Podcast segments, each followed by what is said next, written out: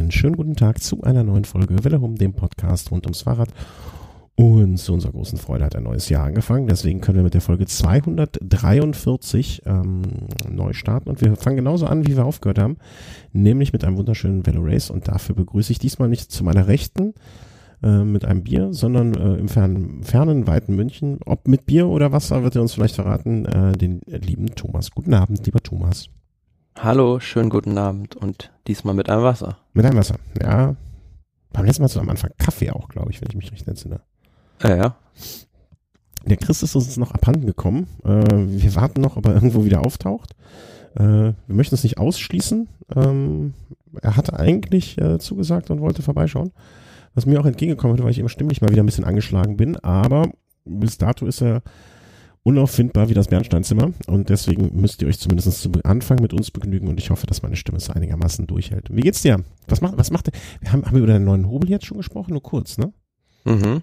Aber Wetter ist eh zu, ihr habt ein bisschen Schnee, habe ich gehört, ne? bisschen ist gut. Also soll man so sagen. Also äh, heute war eigentlich so in der Stadt fast alles oder Großteil weggetaut, aber jetzt hat es dann nochmal geschneit. Okay. Das ist wieder schlimmer geworden. Mann, Mann, Mann. Ja, und der Winterdienst, äh, weiß nicht, wie das in Köln ist, aber hier in München ist da jetzt nicht, äh, gehört er nicht in die World Tour, sagen wir so.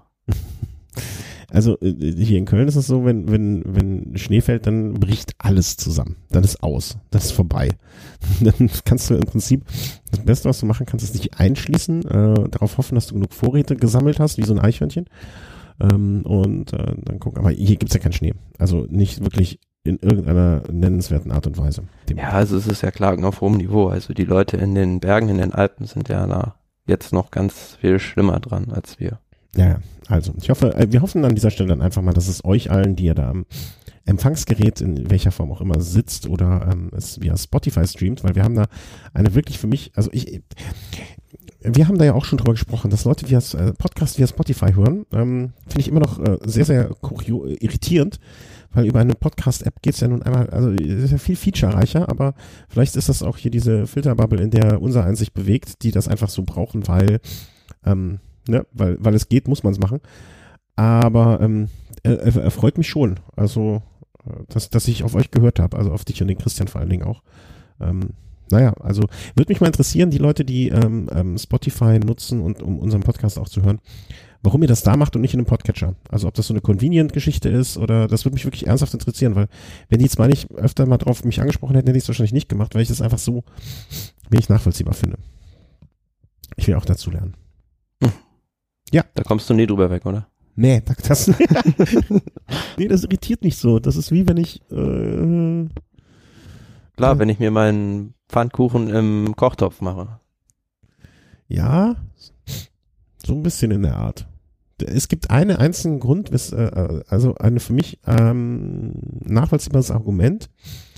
Und zwar, dass man äh, einen Telekom-Vertrag hat, wo ja, glaube ich, Spotify dann irgendwie nicht mitberechnet wird im Datenvolumen. Und das finde ich jetzt noch ein, ähm, also quasi äh, auch einen Verstoß sozusagen gegen das, äh, wie heißt es so schön, ähm, äh, na, sag mal schnell, äh, nicht Gleichstellungs, mein Gott, ist, also gleichberechtigt, dass alle Dienste gleichberechtigt sind. Ne? Wenn, mhm. wenn irgendjemand den nachher den richtigen Begriff als Kommentar drunter schreibt, kein Wettbewerbsvorteil. Ja, ähm, nee, da gibt's noch. Äh, ich werde mit dem Kopf dreimal vor die Wand hauen, wenn jemand es unter die Folge schreibt, aber ihr wisst, was ich alles meine. Ähm, also dass das Internet, also dass niemand bevorteilt wird sozusagen und dass äh, de dementsprechend ähm, das Netzneutralität. Ich danke dem Kommentator bei Discord. Danke, danke, danke, danke, danke, danke, danke, danke. Ah, ne, wenn einem so Worte nicht einfallen, das macht mich irre. Ähm, also, ähm, widerspricht ja der Netzneutralität und deswegen ist es eigentlich ja böse, aber andererseits, äh, wenn man es dann jetzt doch so nutzt, äh, dann, dann ist es jetzt so, da kann man, ne, will ich mich auch gar nicht gegen wehren. Aber das wäre so der einzige nachvollziehbare Grund für mich, warum, ähm, hoch, jetzt ist der Thomas weg. Ich rufe ihn nochmal an. Währenddessen kann ich ja weiter monologisieren. Ähm, das wäre für mich so der einzige Grund, weswegen man ähm, gegebenenfalls Spotify, als Podcast-Catcher nutzen äh, kann, soll und will. Ähm, aber ja, so richtig einleuchten will mir das nicht. Also, naja. Aber wenigstens hat mir, äh, ich weiß ich vergesse mal die Namen, Ähm, Think Slowly ist sein Twitter-Handle, ähm, der bei uns auch bei London, London Bastogne Lüttich mit dabei, äh, nicht London Bastogne Lüttich, London, Edinburgh, London mit dabei war. Hat mich daran erinnert. Vielen, vielen, vielen, vielen Dank. So, ich versuche jetzt den Thomas mal neu anzurufen und dann so in die Sendung wieder reinzuholen. Gucken, ob das klappt. Ähm, müsste aber eigentlich problemlos gehen.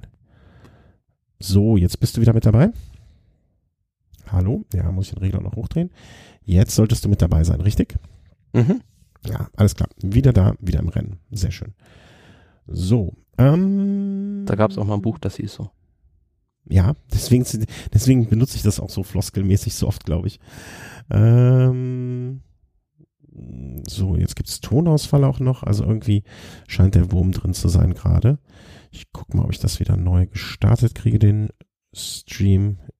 Ähm, eine Sekunde bitte. Jetzt müsste aber auch der Stream wieder funktionieren. Mann, Mann, Mann, heute ist, heute ist alles furchtbar aufregend. Heute klappt nix und äh, der Chris ist nicht da und dabei haben wir die erste Sendung des Jahres, da müssen wir uns doch eigentlich viel Mühe geben. Ähm, Kann nur besser werden, das neue Jahr. kann nur besser werden das neue Jahr. Ach, bist du denn gut ins neue Jahr gekommen? Fragen wir das nochmal. Ja, klar, also alles bestens. Hier auch. Alles sehr, sehr schön. Fangen wir mal ganz, ganz langsam an ähm, und äh, tasten uns so in die Saison. Ist so ein bisschen warm werden auch vielleicht. Äh, müsste wieder gehen. Ähm, so, also, wir haben uns, äh, beziehungsweise du primär, also eigentlich ausschließlich du, ähm, mal eine Liste an Themen gemacht, die wir da so abarbeiten werden und wir fangen an äh, im, äh, weiß nicht, also so, ich glaube, ich werde jetzt mal gucken, ja, doch von den Kapitelmarken her haut das ja ganz gut hin. Wir fangen Den an, Rennen. um, bitte? Mit den Rennen. Ja, mit dem Rennen sollen wir, mit dem Rennen anfangen ist immer gut.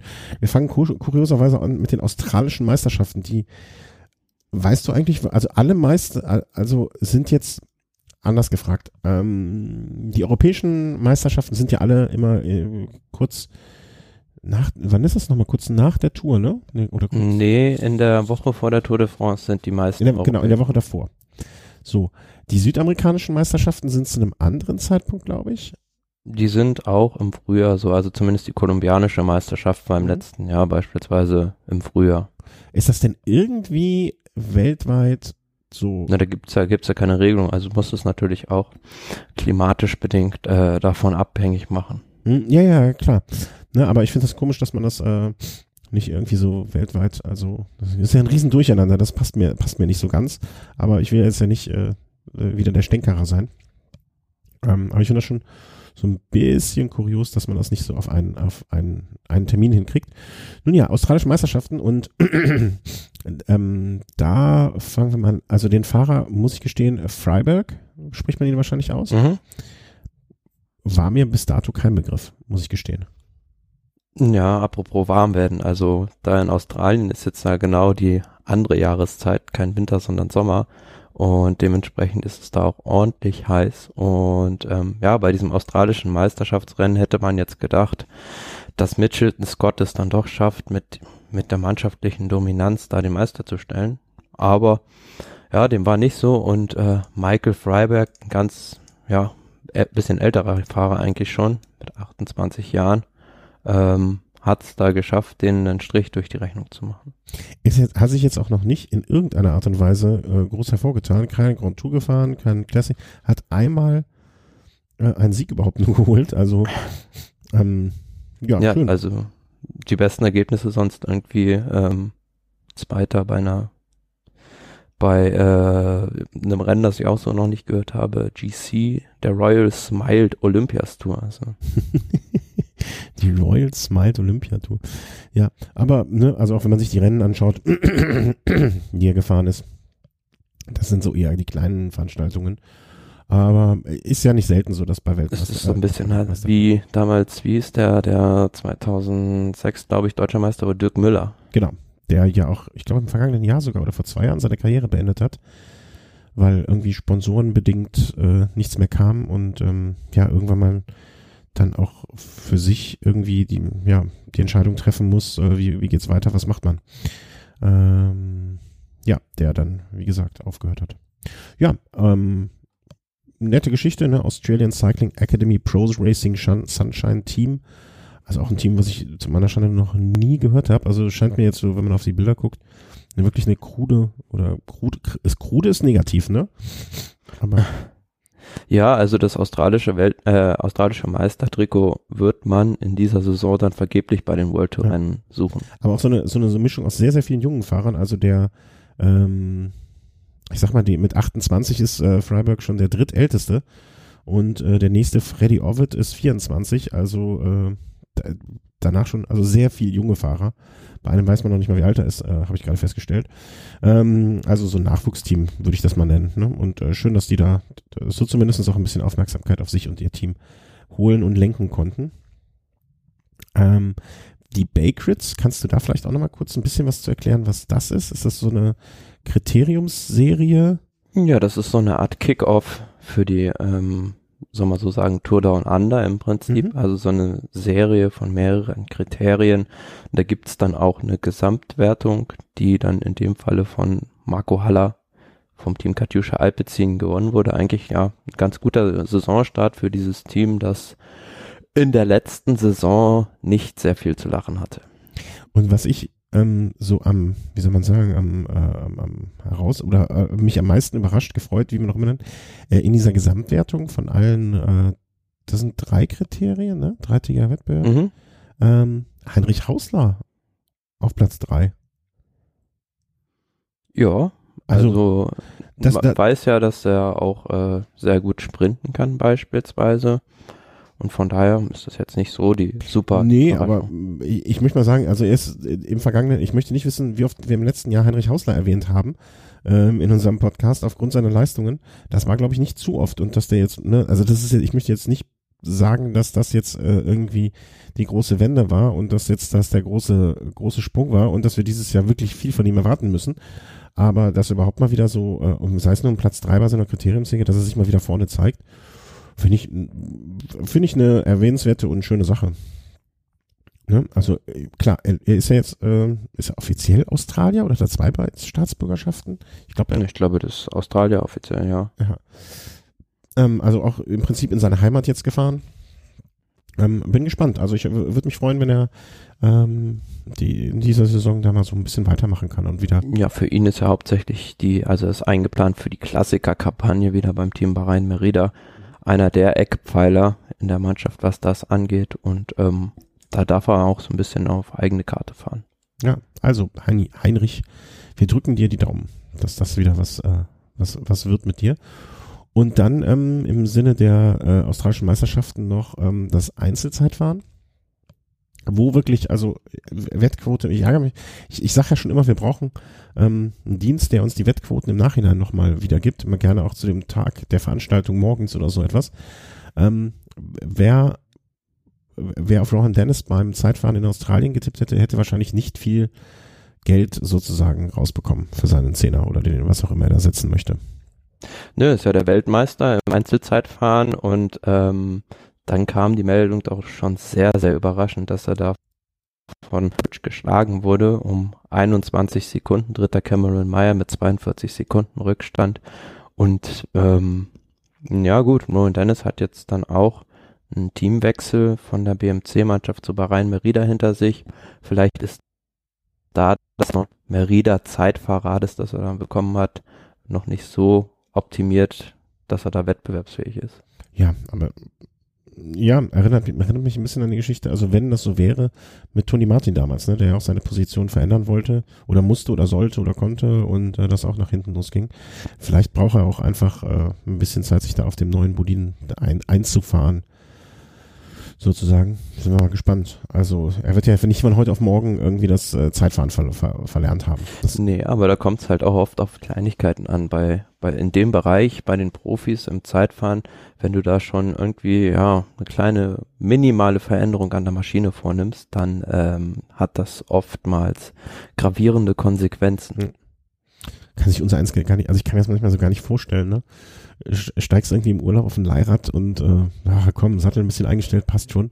Ja, aber bei Toni Martin, wo du es gerade gesagt hast, gab es ja auch mal die Geschichte, dass er eine Zeit lang dieses äh, Sandpapier immer verwendet hat und damit und das dann zwischendurch scheinbar dann nicht mehr durfte und deshalb da auch in so ein kleines Loch gefallen war. Ja, ja, genau, stimmt. Aber das, ich, ich wusste nicht, dass er das, äh, dass, dass er das nicht mehr durfte. Das war mir, also das hatte ich nicht mitbekommen. Ne? Ich kann mich nur noch erinnern, an, da ist er doch irgendwann mal im Weltmeistertrikot äh, auf, auf diesem, auf dem Sattel sozusagen gefahren und ähm, nun ja, er kann, also das Trikot war hinterher nicht mehr komplett weiß, um es mal so vorsichtig auszudrücken. Stimmt, ja. Ähm, das war nicht nur ein schöner Anblick. Aber, ne, also das, das zeigt ja auch immer wieder, mit welcher Hingabe oder mit welcher Leidensfähigkeit oder mit was für einer Besessenheit schon fast man sagen muss, die Leute unterwegs sind. Dann nimmst du dem kleinen Toni sein Sandpapier weg und dann gewinnt er nicht mehr. Oh. Wobei es gibt ja auch Sättel heutzutage, die sozusagen eine, eine Maserung eingearbeitet haben oder eine so eine Anti-Rutsch-Funktion. Ja, genau, so eine Profilierung oder was, welches, welches Wort man auch immer benutzen möchte. Nun ja, nun ja, wer war denn da noch? Dimension Data, Ben O'Connor, hm, Chris Harper. Da waren ja noch einige sonst weiter vorne, die man zumindestens Und äh, Michael, Michael Freiberg, also der äh, Gewinner des ähm, Einzeltrios, ist auch 13. immerhin beim Zeitfahren geworden. Ne? Also so und. Na, gute, gute Frühform. Naja, okay. Ja, ich relativiere mal, was ich gesagt habe. Also er hatte fünf Minuten Rückstand. ich, das, das ist dann im Zeitfahren natürlich schon eine Welt. Ja, zehn Prozent, also das, das ist schon ordentlich. Aber kann ihm egal sein, äh, er ist australischer Meister, da wäre mir der Rest äh, vollkommen Schnuppewuppe. Ähm, kann man so machen. Juti, ähm, wo sind wir jetzt? Äh, australische Meisterschaften. Genau, und dann kam es dann zu den ersten richtigen Rennen ist jetzt auch das falsche Wort, ne? Aber zu den Rennen, die man. Nur das erste hochkarätigere Rennen in ja. Australien mit Top-Besetzung im Prinzip. Peter Sagan, Elia Viviani, Caleb Ewan, also da waren schon einige Topstars am Start. Aber ich muss sagen, der Link, also das war jetzt die, äh, die ähm, Moment mal, jetzt muss ich ein bisschen, bin ich ein bisschen durcheinander geraten. Ja, so, das war das Klassikrennen davor, am Tag davor, ne? Welches jetzt schon mhm. stattgefunden hat. Und heute Nacht kommt nämlich die erste Etappe. Aber den Link, den du mir gegeben hast, ist das wirklich die offizielle Torseite äh, von denen? Nee. Nö. Okay. Ich war nämlich gerade, also die Informationen sind sehr schön aufbereitet, aber äh, viele Bilder und so weiter und so fort. Aber wenn man sich den Anfang der Seite anguckt, dann ist man schon ein bisschen irritiert, ob das Designs aus den, ah, ich sag mal 1993ern ungefähr. es ist recht rudimentär, gebe ich zu, aber es ist informativ. Ja, genau. Also ähm, Hauptsache ein Eichhörnchen drauf, dann, dann ist alles gut. Ähm, ja, also Tour Down Under geht los heute Nacht. Ähm, wer die Muße hat, sich äh, aufzustehen, ich weiß gar nicht mehr genau wann. Ich, ich erinnere mich, einmal haben wir aufgenommen, das war, glaube ich, vielleicht auch am Wochenende oder so etwas. Da kam direkt im Anschluss dann irgendwie die Tour Down Under, glaube ich, oder irgendein anderes Rennen. Ähm, gestern jedenfalls, äh, das. Das war bei der ähm, Vuelta a San Juan. Ah, in Südamerika. Naja, ja, genau. Die sind, die fahren immer so um, um unsere Zeit jetzt, also so zwischen 20 und 24 Uhr. Ja, das stimmt. Dann war das Südamerika. Und da war das so eine 1A-Qualität auch in der Übertragung, ne? Obwohl das irgendwie so ein in, in Zweifel zusammengedengelter Livestream war. Äh, Ewan mit Top-Einstand bei Lotto Sudal. Ja, André Greipel äh, beißt er jetzt ins, äh, beißt er jetzt den Lenker. Er wirkt ja auf den letzten Fotos ganz zufrieden. Ähm, oder freut man sich jetzt einfach für Ewan, dass er, dass das so geklappt hat und auf ihm lastete ja wahrscheinlich auch ein großer Druck. Das war der Favorit beim Heimrennen in Australien, auch noch als Australier. Muss er da auf jeden Fall, musste er abliefern und das haben die formidabel gemacht. Der Lotto Sudal-Zug und maßgeblich daran beteiligt. Roger Kluge, der der letzte Mann im Zug von Lotto Sudal war, hat Caleb Ewan in eine herausragende Position gebracht, so dass auch der äh, Peter Sagan da nicht mehr vorbeifahren konnte. Man muss aber dazu sagen, es gab kurz vorm Ziel, ich glaube, war in der letzten Kurve ein Sturz im Feld, was das Ganze ziemlich auseinandergerissen hat. Das sieht man auch an den an den Abständen, den Zeitabständen ja. da. Ja, genau, das war in so einer komischen Rechtskurve und ich dachte auch im ersten Moment, ah, das geht alles gut. Aber dann auf einmal hat's äh, Kaums gemacht und dann lagen sie alle da wie die, ähm, wie die Maikäfer auf dem Rücken. Hab aber irgendwie nicht mitbekommen, dass sich irgendjemand jetzt ähm, äh, wirklich wichtig, ähm, was heißt wichtig, also äh, schlimm verletzt hätte sozusagen, ne? Aber hast du da was mitbekommen? Nö, scheint recht glimpflich abgelaufen zu sein. Aber natürlich ärgerlich für viele Sprinter, die dann nicht mehr in den Kampf um den Sieg eingreifen konnten. Äh, äh, auf jeden Fall, klar. Ne? Und das jetzt beim, bei einem Saison. Aber ich fände es jetzt schlimmer für, ähm, ähm, wenn jetzt irgendwie, keine Ahnung, man jetzt schon irgendwie sich ein Schlüsselbein bricht und diese erste, den Saisonauftakt irgendwie dann verdattelt da, weil man nicht mitfahren kann und dann später irgendwie noch einen größeren Druck unter, unterliegt und so weiter. Also ist es noch gut gegangen und wie du schon sagst, äh, habe ich auch an mehreren Stellen gelesen, dass der Leadout von Roger Kluge wirklich ähm, sehr, sehr gut war. Ja, ärgerlich, aber vor allem für ähm, Viviani, der ähm, ja am Ende als 121. reinkam und ähm, ich glaube, es war sogar sein Anfahrer Murkoff, mhm. der da mehr oder weniger ähm, einer der Verursacher dieses Sturzes war. Ja, aber ich glaube, also ähm, Viviani ist jetzt jemand, äh, der, der soll sich nicht beschweren im Sinne von, der hat letztes Jahr wirklich, wirklich, wirklich sehr viel Glück gehabt und ähm, Nee, nicht Glück. Also das Glück des Tüchtigen, wie man ja so schön sagt. Und dementsprechend, ähm, dass es nicht immer so weiterlaufen kann oder dass nicht immer alles funktioniert, ähm, da, da hat er halt einfach mal Pech gehabt. Ne? Also Viviani. Ähm, das ist schon okay, dass er mal nicht gewinnt, sozusagen. Ähm, sollen wir vielleicht mal so ein ganz kleines bisschen äh, die Tour Down Under dann so anreißen, ähm, was mhm. da noch alles passiert? Ja gut, also Tour Down Under Profil ja in diesem Jahr, wie soll man sagen, recht klassisch. Also mit dem absoluten Klassiker, dem Wilunga Hill. Ja. Ähm, Ohne den geht's ja auch so, nicht. der ähm, Haus- und Siegberg von Richie Port ist, der gefühlt die letzten 20 Jahre dort gewonnen hat, ist die letzte Etappe dann auch und da wird sich dann die Spreu vom Weizen, sage ich mal, in der Gesamtwertung ähm, trennen. Es gibt aber auch auf Etappe 2 ist es, glaube ich, da gibt es schon so eine kurze Hügelankunft. Mhm. Und ja, los geht's im Prinzip mit einer, denke ich, zu erwartenden Massenankunft in Port Adelaide. Ja. Äh, insgesamt vielleicht äh, um das ne, sechs Etappen. Für die, es gibt ja immer, ich finde das immer für, für uns, also äh, damit meine ich dich und mich und den Chris, wenn er da ist, äh, immer so ein bisschen schwierig, wo wir euch abholen müssen. Ne? Also sechs, ne, vielleicht denkt jemand, oh, Tour, drei Wochen. Nee, also ne, für die, die, die jetzt uns schon länger hören oder die es äh, schon oft mitbekommen haben, können ja vielleicht weghören oder geflissentlich drüber hinwegsehen, wenn wir sowas nochmal erklären. Ne, sechs Tage Rundfahrt. Ähm, erster Tag, wie du sagtest, Port Adelaide, die Ankunft ähm, wird relativ flach sein. Das tummelt sich ja auch alles, so blöd es klingt, aber relativ auf kleiner, äh, auf, auf kleinem Terrain rum, ne? Also wenn man sich das, wenn man, Australien ist jetzt einem ja durchaus als großes Land bekannt wenn man da sieht, auf wie, auf in welcher Gegend die fahren, die bewegen sich ja immer im Prinzip fast in so einem, ja, in, in Deutschland wird man vielleicht sagen, in einem Bundesland oder so, kann man das so sagen? Mhm. Bundesstaaten sind Bundesstaat. das, glaube ich. In der Gegend da um, um Adelaide im ja, Prinzip. Also die fahren nicht weit weg, sozusagen. Ne? Also sie machen keine Tour durch Australien. Ja, aber man weiß ja, also dafür kenne ich mich jetzt zu wenig geografisch in Australien aus, um sagen zu können, ob man anderswo vielleicht auch noch diese Rennen besser abhalten könnte. Ja, ich auch nicht. Also ne, Australien war ich bis jetzt äh, noch überhaupt nicht. Und wie du sagtest, ne, am ersten Tag wird eine Flachetappe oder wird eine Sprintankunft in Adelaide geben. Es sind zwar ein paar Höhenmeter, ein paar Schwierigkeiten auf der Etappe, aber am Ende sind es die letzten, ich schätze mal 50 Kilometer, äh, 30 Kilometer Topf eben. Alles andere wäre verwunderlich. Hm, Etappe Nummer zwei ist, glaube ich, mit so ein bisschen profilierter und auch am Ende, ich will nicht sagen eine Rampe, aber schon so ein so so. So ein Finish für Peter Sagan. Meinst du? Ja, ich denke schon. Ja, könnte sein. Also wer würde mich auf jeden Fall würde ich jetzt äh, nicht nicht dagegen wetten. Das äh, würde mir blöd erscheinen. Ähm, ja, das äh, dann Engestone, glaube ich, heißt, wird das ausgesprochen. Dann ja. dritte Etappe sieht fast auch also wird jetzt auch keine, ist jetzt, wenn die Anstiege ein bisschen länger wären, würde man sagen, typischer Ardennen-Klassiker, ne? Also so, finde ich, ne? Da ist nie richtig Ruhe. Ja, es werden halt so, ähm, so ein Circuit wird da immer gefahren, also so ein Rundkurs. Mm, ja, am Ende, ne? Aber so, so nach der Hälfte der Strecke ungefähr, oder? Ja, genau. Ja.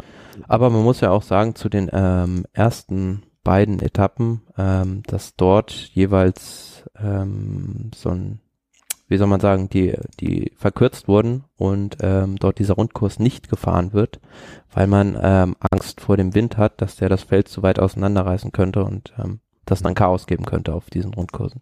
Okay. Hm. Na, ich hoffe, die wissen, was sie tun. Ähm, werden sie wohl. Also mit dem Rundkurs, ja, am Ende, ne, nochmal fünf Runden. Wie, gesagt, also das bergab, da kann, also da wird je, würde ich jetzt mal Viviani, ähm, Ewan auch so die als jetzt die Favoriten wahrscheinlich da ansehen. Ja, ich tippe auch mal auf den Sprint. Ja. Ähm, wo sind wir dann? Dann Etappe 4. Das, das sind alles so Etappen, ne? Das, das ist eine ganz, ganz, ganz, also wie ich finde, ne, letzten 5, 6 Kilometer mehr oder minder steil bergab. Mhm. Völlig unkalkulierbar. Ne? Also kann sein, dass man ähm, ähm, ja, aber das ist sowas, dieser Kategorie 1 Berg, so sechs Kilometer vom Ziel ist man da oben, 2,3 Kilometer mit 9 Prozent gut im Schnitt. Da kann ja so ein Puncher wegspringen. Ja, ja, ja, genau, das meine ich, ne? Also das, das, das, das könnte funktionieren. Ob der sich dann ins Ziel rettet, ne, oder ob da nochmal sechs, sieben Kilometer, ich kann nicht genau schätzen. Also es werden wahrscheinlich so fünf, sechs Kilometer sein, die es bergab gibt. Ob der dann nochmal von so einer wilden Meute eingeholt wird. Hoffen wir, dass es einfach nur geradeaus geht und nichts passiert. Ähm, ja, und äh, dann, das war, glaube ich, Etappe Nummer vier, ne? Etappe Nummer fünf wird wahrscheinlich auch klasse Sprint sein. Und dann, wie du schon sagtest, bei Etappe Nummer sechs, das Wohnzimmer von Richie Port, ähm, Vilunga Hill wird, glaube ich, gefahren zweimal, ne? Mhm, genau. Es ist auch eine Runde im Prinzip, die man da fährt und ja, da geht es zweimal den Vilunga Hill hoch und nach 152 Kilometern gut endet es da oben mit einer Bergankunft. Ja, also warten wir mal ab. Also das wird auf jeden Fall ähm, ähm, eine interessante Woche und dann beim nächsten Mal sprechen wir wahrscheinlich darüber, wie die Tour dann gelaufen ist. Gucken. Wen tippst du? Also gibt es irgendwie so ein, ist immer schwierig zu tippen, finde ich, so ein Sieg da. Also bei so einer Veranstaltung. Ja, ich würde jetzt auch, wo es so naheliegend ist, vielleicht sagen Richie Port. Ja. Der soll ja auch mal, der soll ja auch mal was, dem soll es ja auch mal gut gehen. ja, aber ich glaube, der hat andere Ambitionen. Ja, ich sehe auch gerade bei den, bei den Wettanbietern ist er auch der große Favorit. Okay. Ja, dann äh, wird Richie Portis, haben wir hiermit beschlossen, eingetütet und sagen Richie Port herzlichen Glückwunsch zur Tour London 2019. Ähm, gut gemacht und äh, wir, wir warten weiter große Leistungen in dieser Saison. Glückwunsch, Blumen und der Siegerkuss. Ähm, aber wie du schon sagst, das äh, wird nicht alles sein, was er sich für diese Saison vorgenommen hat. Da ist mehr äh, im, im Karton noch rauszuholen für ihn und mehr im Karton ist das äh, vom Stellenwert, ähm, was ich geschrieben habe. Ich wollte gerade schreiben, mhm. das Rennen zur Sonne und ähm, Paris-Nizza und habe Pizza geschrieben. ich weiß. Mhm. Ja, vielleicht gibt's in Nizza dann auch eine Pizza für den Sieger. Nee, in Nizza isst du keine Pizza. Nizza, also mal abgesehen davon, äh, dass man die Pizza jetzt kulinarisch bitteschön zu den Nachbarn einordnet. Naja, ähm, die Grenze zu Italien ist ja nicht weit. Vielleicht fährt man schnell rüber, um eine Pizza zu holen. Ich kann mich gar nicht, ich war einmal in Nizza, da habe ich ein, ähm, ähm, ich war zweimal in Nizza. Also mindestens zweimal in Nizza. Einmal habe ich im Basketballturnier gespielt und einmal habe ich äh, gut, ein gutes Steak gegessen. das zweite würde ich lieber wieder machen als das erste. ähm, Strecke wurde vorgestellt äh, von Paris-Nizza und ähm, ein ist, ist der Berg, der Berg ist bei insgesamt nicht neu, aber bei Paris-Nizza glaube ich neu. Mm, welchen meinst du genau? Hm, hier den, äh, ähm, ähm, ähm, na, sag mal schnell, den äh, Col de Turini. Sind die bei Paris-Nizza da oft schon gefahren? Habe ich jetzt nicht so in meinem Kopf. Müsste ich jetzt nachgucken. Aber, aber er wird dieses Jahr auf jeden Fall gefahren. Und ist im Prinzip der Scharfrichter des Rennens auf Etappe 7. Ähm, Bergankunft auf 1600 Metern. Gut, jetzt soll man so sagen, im März schon ganz schön ambitioniert wollen wir hoffen, dass es da schneefrei ist. Und ansonsten auch hier wieder relativ klassischer Parcours. Also das Rennen hat sich jetzt nicht neu erfunden. Start ist in äh, Saint-Germain bei Paris oder in Paris und ähm, insgesamt acht Etappen enden dann ähm, in Nizza mit einer 110 Kilometer langen Etappe. Ja, zwischendrin ist, soll man so sagen, für alle Fahrertypen wieder was dabei. Die Pancheure, die Sprinter, Zeitfahrer. aber auch die, die Zeitfahrer und die Kletterer kommen zum Zug. Ich habe schön, ähm, ich lese ja gerade, äh, was ich dir schon mehrfach äh, gesagt habe, auch äh, oder äh, die, die Nase lang gemacht habe, weil ich ich habe es noch nicht durch, von Charles, ich weiß nicht, wie man es richtig ausspricht, wahrscheinlich Charles Vigilius oder Charlie Vigilius.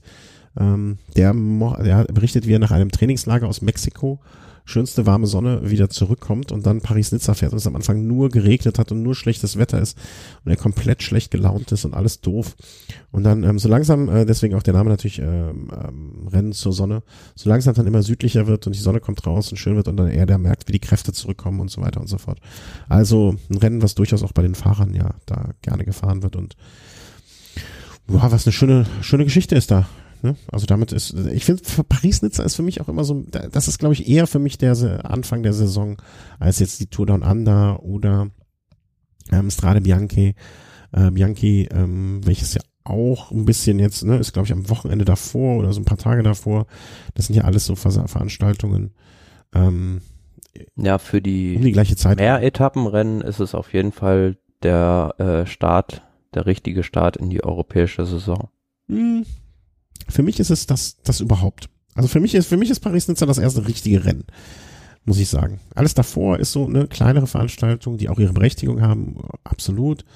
Aber Paris-Nizza ist für mich so, jetzt ist Saison.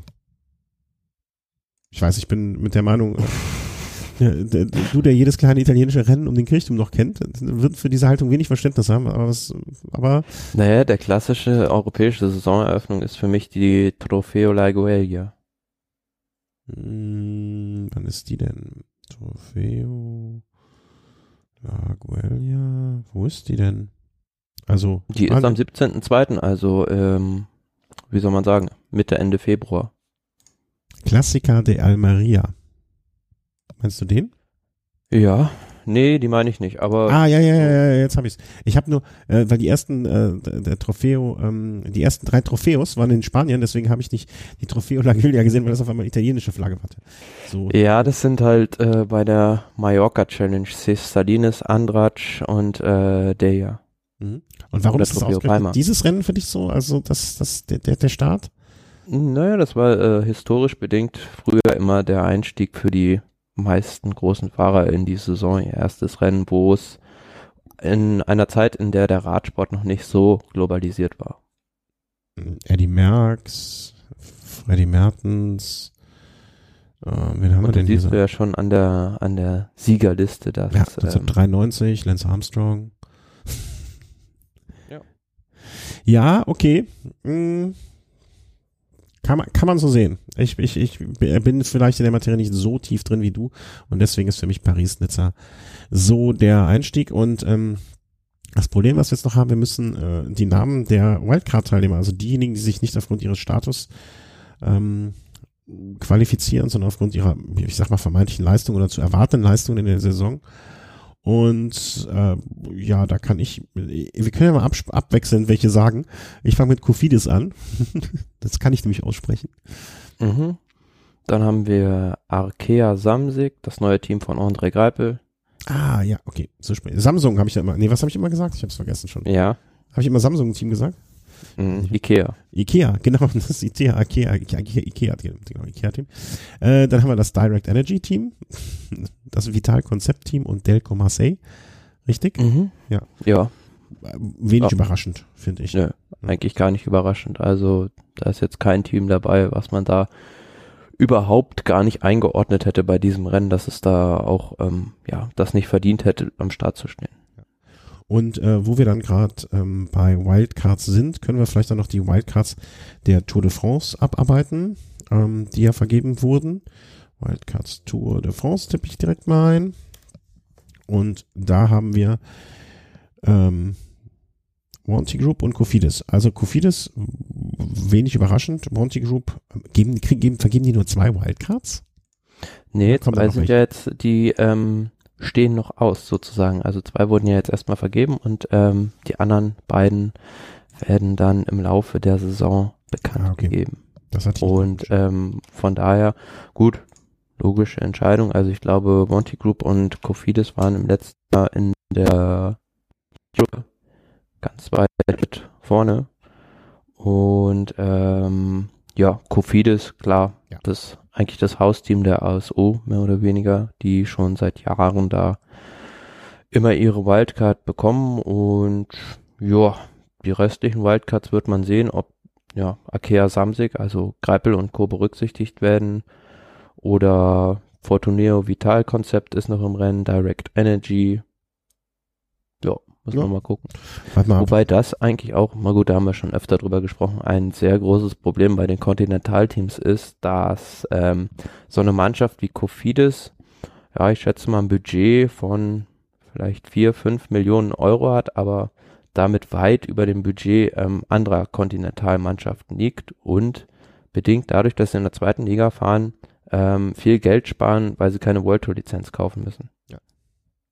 Also dass sie, ähm, dass sie sozusagen ähm, sich auf fokussieren können. Vielleicht sollte man das so sagen. Ne, die fokussieren Ja, und sie haben ja diese, diese Tour de France Einladung für sie ist ja jedes Jahr mehr oder weniger schon obligatorisch. Also können sich eigentlich schon vor der Saison drauf freuen.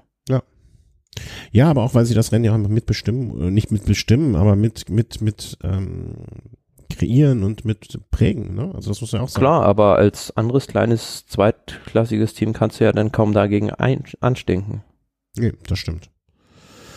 Mei, das Leben ist nicht immer gerecht, an, nicht an allen, ja, an, an, vielen Stellen nicht und ja, muss man, muss man halt wohl irgendwie mal entweder das Thema angehen oder einfach mit dieser Geschichte so ähm, leben. Ähm, oder hast, schwebt dir eine Lösung vor? Also was, wie willst du das machen?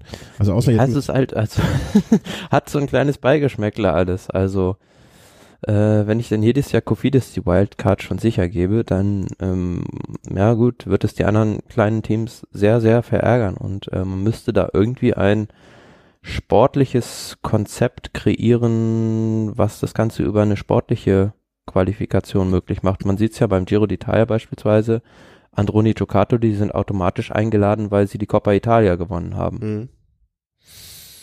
Ja, also so eine Art wie ein, wie ein Aufstiegsmodus sozusagen, der ab einem gewissen Punkt einem äh, dann Das sozusagen. Problem ist ja, die World Tour ist ein abgeschlossenes System letzten Endes und ähm, dadurch, dass du dann immer diese vi- vier Wildcards hast, mh, sind diese Zweit Zweitkategorie-Teams auch so ein bisschen der Willkür der Veranstalter ausgesetzt und haben kaum Planungssicherheit.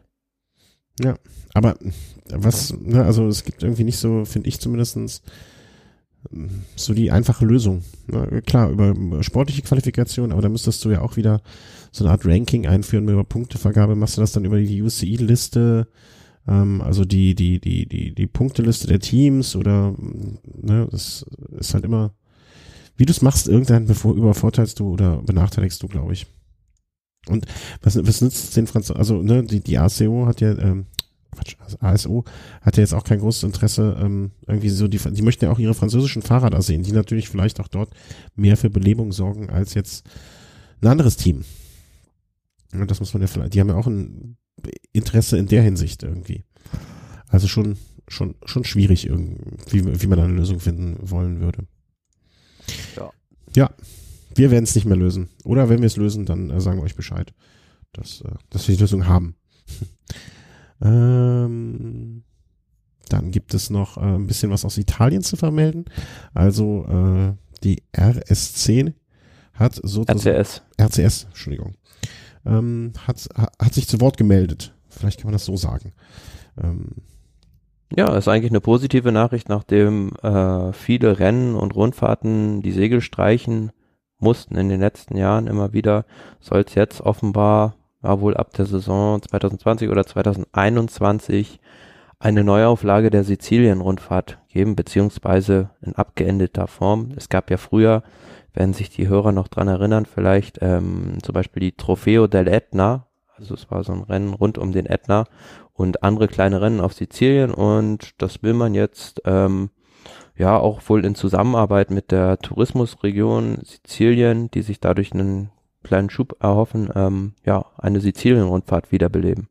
Finde ich eigentlich ganz cool, weil, ähm, also ich war noch nie auf Sizilien, sagen wir auf, ja, auf Sizilien, ähm, hab's nur aus der Ferne gesehen und äh, ich kann mir einfach vorstellen, dass das landschaftlich da äh, durchaus mehr als genug Möglichkeiten gibt, eine schöne Rundfahrt aufzuziehen.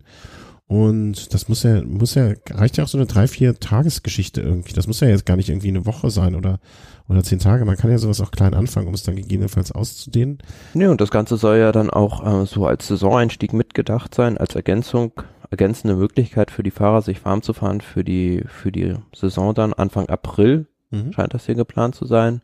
Ja, und auch ja, Fahrer, die nicht unbedingt aufs Kopfsteinpflaster möchten, ne? Genau. Und ähm, ja, ist ganz spannend. Also ich habe mich jetzt so ein bisschen damit, weil ich jetzt auch meinen Radurlaub geplant hatte, ähm, damit beschäftigt, eventuell auch nach Sizilien zu fahren. Aber habe dann dann doch davon abgelassen, weil ähm, ja einfach die Straßenverhältnisse da so katastrophal sein sollen. Okay. Das lustigerweise, ähm, wie gesagt, wir waren in Kalabrien, was jetzt äh, sozusagen auf der anderen Seite im Festland war. Und da habe ich auch mir überlegt, äh, ich wollte eigentlich einen Tag mit dem Rennrad unterwegs sein und wollte dann vor Ort auch eins mieten, weil ne, mit Kind und Kegel und dann noch, den, noch ein Fahrrad dabei, das wäre mir zu viel gewesen.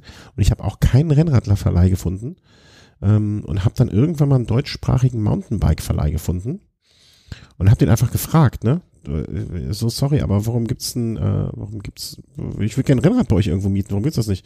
Und da habe ich genau die gleiche Antwort bekommen. Hm, hier, genau, ja. Hier fährt, hier fährt mein Mountainbike, weil äh, die Straßen einfach so schlecht sind.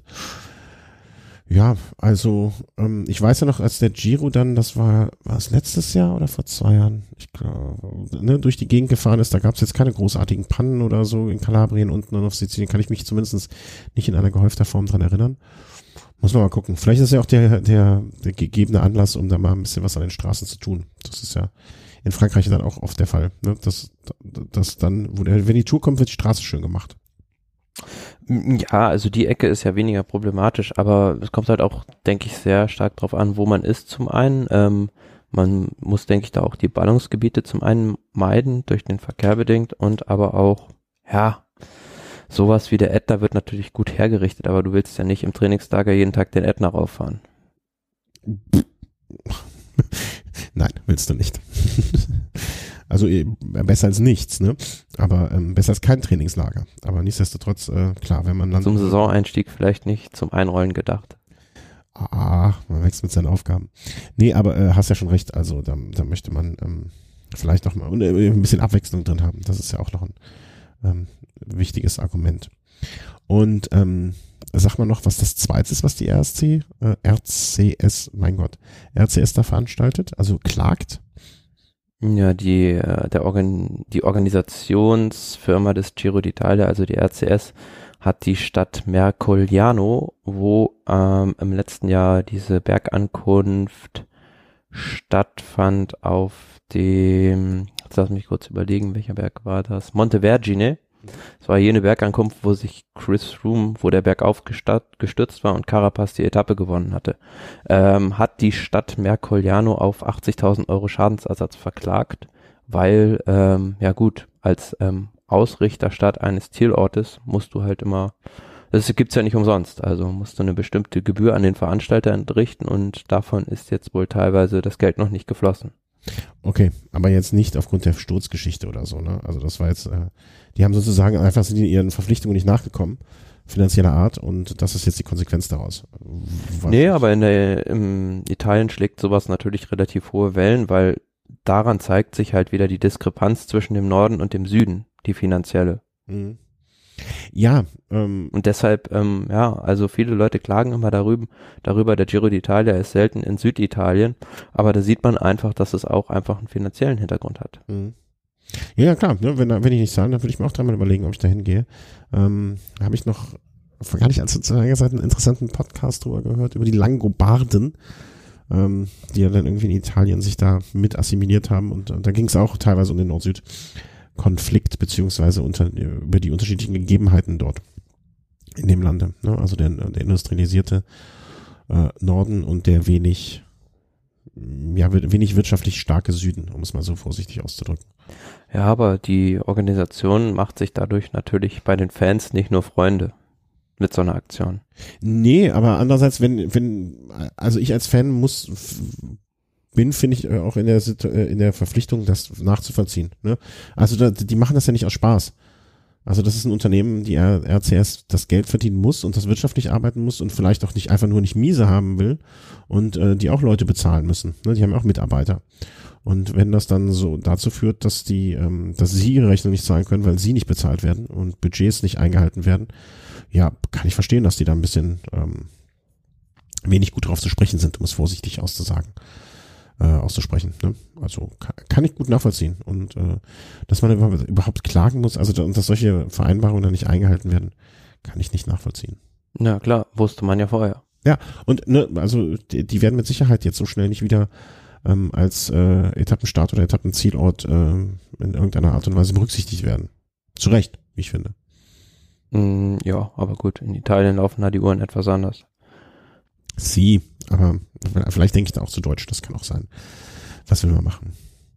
Wir sind jetzt dann eigentlich schon beim Punkt Sonstiges, der sich aber heute, äh, okay, wir haben auch schon eine Dreiviertelstunde, der Punkt Sonstiges, der sich aber auch breit fächert und den einzigen Vorteil hat, dass ich nicht noch mehr Kapitelmarken setzen muss ähm, und mich weniger konzentrieren muss darauf. Das ist äh, sehr, sehr gut. Für mich zumindestens. Ähm, kommen wir da mal und arbeiten das mal so peu à peu à peu ab. Und das wird auch mit Sicherheit einiges an Gesprächsstoff geben. Gehen wir einfach der Reihe nach, oder? Toni Martin nicht zu den Klassikern. Eine Meldung, die mich in gewisser Hinsicht schockiert hat. Weil wir hatten ja auch mal gehofft, dass er da mal eine gute Rolle spielen kann. Und jetzt nix. Ja, zumal Toni Martin das im letzten Jahr als sein großes Karriereziel irgendwie ausgerufen hatte, nochmal äh, so ein Rennen wie Paris-Roubaix gewinnen zu wollen. Aber jetzt, na, so wie es aussieht, rudert er jetzt völlig zurück und will sich wieder scheinbar aufs Zeitfahren konzentrieren und hat zur Folge, dass er wohl nicht bei den äh, belgischen Klassikern und bei Paris-Roubaix fahren wird. Hm. Finde ich schade, also weil ich hätte ihn da gerne gesehen und ich hätte ihn auch da mal ernsthaft, also wirklich ernsthaft am, gerne ernsthaft am Start gesehen. Also nicht nur ähm, als guter, guter Helfer, den er, der er definitiv sein kann, aber ähm, naja, warten wir mal ab. Also ja, im letzten Jahr war er bei Paris-Roubaix in einer sehr aussichtsreichen Position, wurde dann aber wieder leider von einem Sturz zurückgebunden. Ja, aber jetzt, jetzt kann es natürlich auch sein, ähm, dass ihm das Team da irgendwie doof mitgespielt hat und gesagt hat, hm, ja, wir wollen dich eher woanders haben. Ja, oder dass die gesagt haben, äh, pass mal auf, du bist uns so wichtig äh, für die Grand Touren, ähm, gehen wir mal kein Risiko ein, weil der begnadenste Artistiker auf dem Rad ist er ja nicht, ne? Bevor wir jetzt ein Risiko eingehen und du dir da ein Schlüsselbein brichst oder sonst was holst, ähm, dafür bist du uns zu wichtig und haben ihn so überzeugt, beziehungsweise ihm verboten. Scheint mir auch ein zumindestens ähm, nachvollziehbarer Grund zu sein, wo man sagt, nee, lass das mal lieber. Ja, aber ich weiß jetzt nicht genau, wo, also für mich ist, wird nicht ersichtlich, wo Toni Martin noch mit seiner Karriere hin will. Will der jetzt nochmal Zeitfahrweltmeister werden? Will der Klassiker gewinnen? Will da eine Grand Tour gewinnen, ich weiß es nicht. Also ähm, für mich ist es alles so ein bisschen. Also das mit der Grand Tour, das mit der Grand Tour sage ich dir einfach mal, ne, wenn es dir noch keiner gesagt hat. Toni Martin wird keine Grand Tour mehr gewinnen. Ja, das war jetzt auch mit äh, einer kommt überraschend, kommt überraschend für dich, sorry, aber ähm, Toni Martin wird das nicht mehr packen. Er wird vielleicht eine Grand Tour Etappe noch mal gewinnen in Form eines Zeitfahrens. Da möchte ich gar nicht dir widersprechen, aber eine Grand Tour, nein, schlag dir das aus dem Kopf, Thomas. ähm, ich, ich glaube, und das meine ich jetzt, äh, ne, das spielt wieder auch damit rein, äh, das Buch, das ich gerade lese. Ich glaube, Toni Martin wird sich in einem ähm, ähm, zu einem sehr, sehr guten Helfer entwickeln.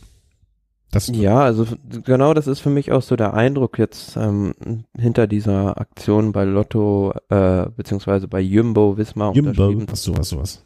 Dann holen wir ihn wieder rein, glaube ich mal. Hallo? Ja. Ach, da bist du ja. Ich dachte, du weißt gerade weg. Äh, Jumbo, genau. Wir haben ja gelernt, wie man es ausspricht jetzt endgültig. Ja, also wie gesagt, also so vielleicht noch zwei, drei Jahre Tempobolzen im Feld. Das äh, ist für mich so das, was äh, da momentan sich herauskristallisiert. Ja, und äh, Entschuldigung, wenn ich nochmal drauf zurückkommen muss. Ähm, seit ich dieses Buch gelesen habe oder da so mittendrin stecke, ne, habe ich da auch, äh, äh, da steigt meine Hochachtung für diese Fahrer äh, immer mehr. Ja, das sind halt auch wichtige Leute du kriegst es noch eher mit, wenn du eine lange Übertragung siehst als ich oder andere, wie wichtig sie sind ne, und welche Aufgaben sie da übernehmen und so und aller Ehren wert. Also ist schon okay. Und wenn er das gut macht und ähm, mhm. dementsprechend dafür sorgt, dass vielleicht äh, Lotto Jumbo ähm, im kommenden Jahr einen Grand Tour-Sieger stellt, ja hey, dann haben sie alles richtig gemacht.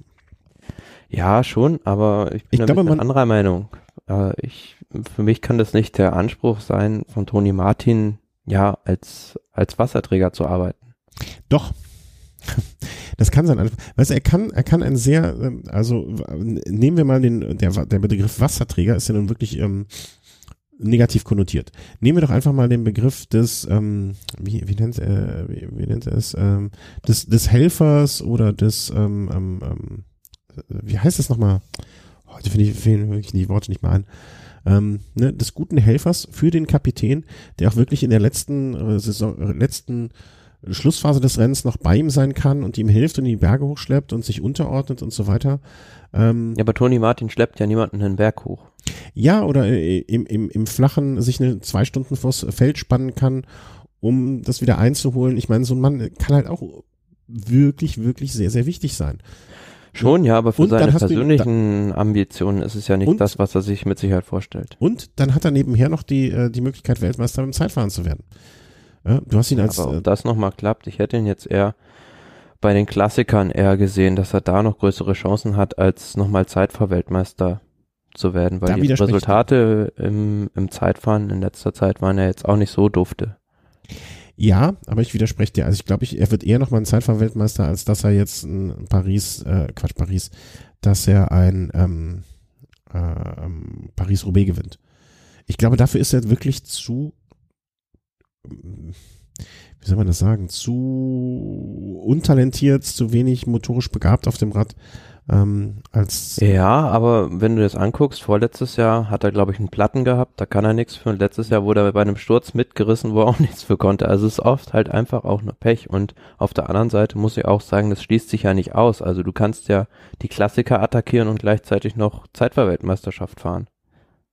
Ja, ja natürlich. Zeit. aber ich glaube trotzdem, ich glaube nicht, dass wir ihn bei meinem Klassiker auf dem Podium sehen würden. Also das, das äh, ich würde es ihm freuen, äh, mich für ihn freuen, ich würde es ihm gönnen, auf jeden Fall, gar keine Frage. Aber irgendwie habe ich nicht, es, es gibt so Fahrer, den also andere sind auch nie, ne, also so ein bisschen, wie soll man sagen, ein bisschen, er hatte kein Glück und dann kam das Pech hinzu bei ihm auch noch, ne? Also so, so wirkt das ein bisschen jenseits der, ähm, der Zeitfahren auf mich. Und ähm, ich, bin gespannt. Also ich, ich, ich, ich würde mich freuen, wenn du recht behältst, ne, und er dann doch nochmal ein großer wird in irgendwas. Aber ich, ich, ich finde auch, äh, ich, ich fände auch wirklich schön, ähm, wenn diese Helferdienste, die er da vollrichtet, auch äh, dementsprechend gewürdigt sind, das, was sie wert sind.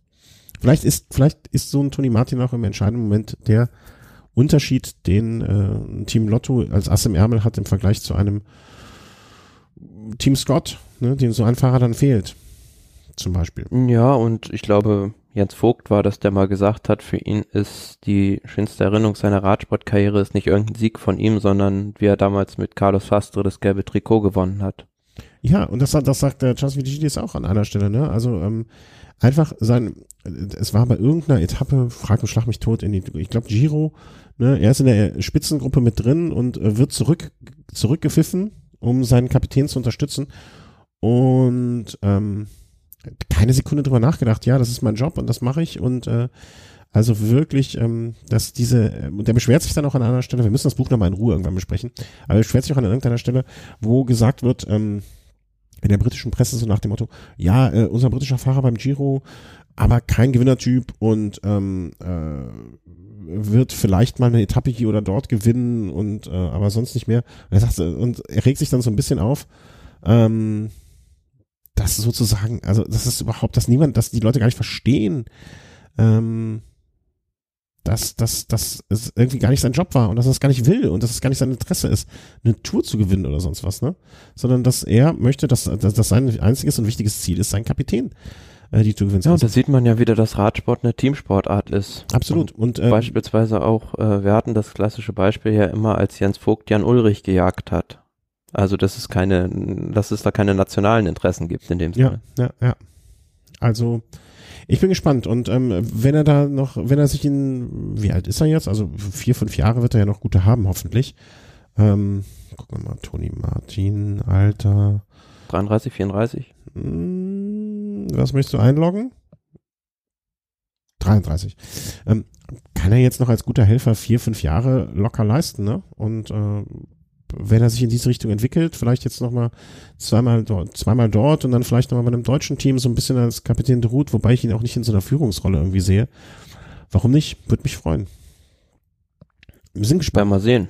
Ja, aber eine interessante Entwicklung auf jeden Fall und was daraus wird. Äh, das kann man ja auch so ganz einfach mal so sehen. So, solche Sachen ähm, sind ja auch äh, die den Radsport ausmachen, wie Entwicklungen. Ne? Also von Toni Schumacher, um bei einem anderen Toni zu bleiben, hätte man auch nicht gesagt, mal gucken, wo der sich noch hin entwickelt und ob er vielleicht mal ein Stürmer wird.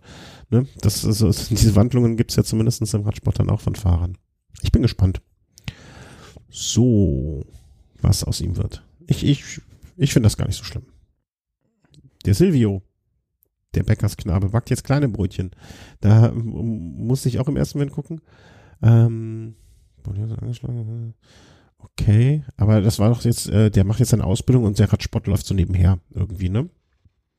Ja, also da war er an äh, Borreliose erkrankt und das letzte Jahr bei Burgos Beace lief für Silvio Herklotz überhaupt nicht erfreulich. Ähm, hat er sich nicht so recht zurechtfinden können, bedingt auch durch diese Krankheit, ähm, die jetzt scheinbar wieder genesen sein soll. Aber er will sich jetzt von unten sozusagen da vielleicht auch wieder ein bisschen hocharbeiten, aber im Vordergrund steht natürlich die berufliche Zukunft, dann sicheres Standbein zu haben als äh, Fitnesskaufmann, Sport- und Fitnesskaufmann, wo er diese Ausbildung absolviert.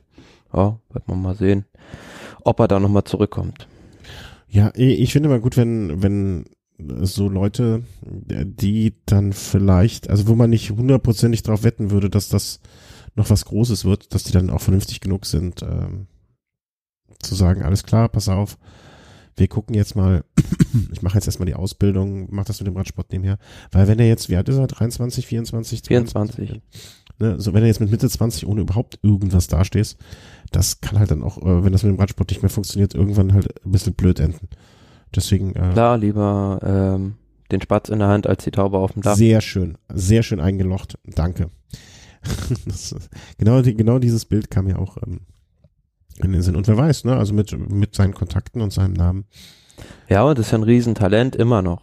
Von daher kann es auch sein, dass er da nochmal den Sprung zu, zu höheren Sphären schafft. Ja, und auch, ne, also so, so, so bei einem Team, wo er jetzt vielleicht nicht das ganz, das ganz großen Rad dreht, aber zumindest Erfahrung weitergeben kann und vielleicht auch solche jüngere Fahrer als Mitvorbild gelten kann, auch mit, mit der Erfahrung dann in ein paar Jahren vielleicht, hm, warum nicht?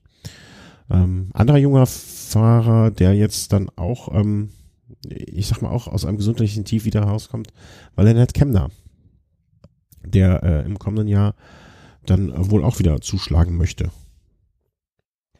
Ja, im letzten Jahr hat er diese Pause ja eingelegt. Lennart Kemner, eigentlich das größte deutsche Radsporttalent überhaupt, ähm, hat dann aber erfreulicherweise wieder gute Leistungen beispielsweise auch bei der Deutschlandtour gezeigt und in diesem Jahr scheint er voll motiviert zu sein, wieder angreifen zu wollen, ähm, will sich aber jetzt erstmal bei kleineren Rennen profilieren. Also steigt beispielsweise bei der Tour de Provence in die, in die Saison ein.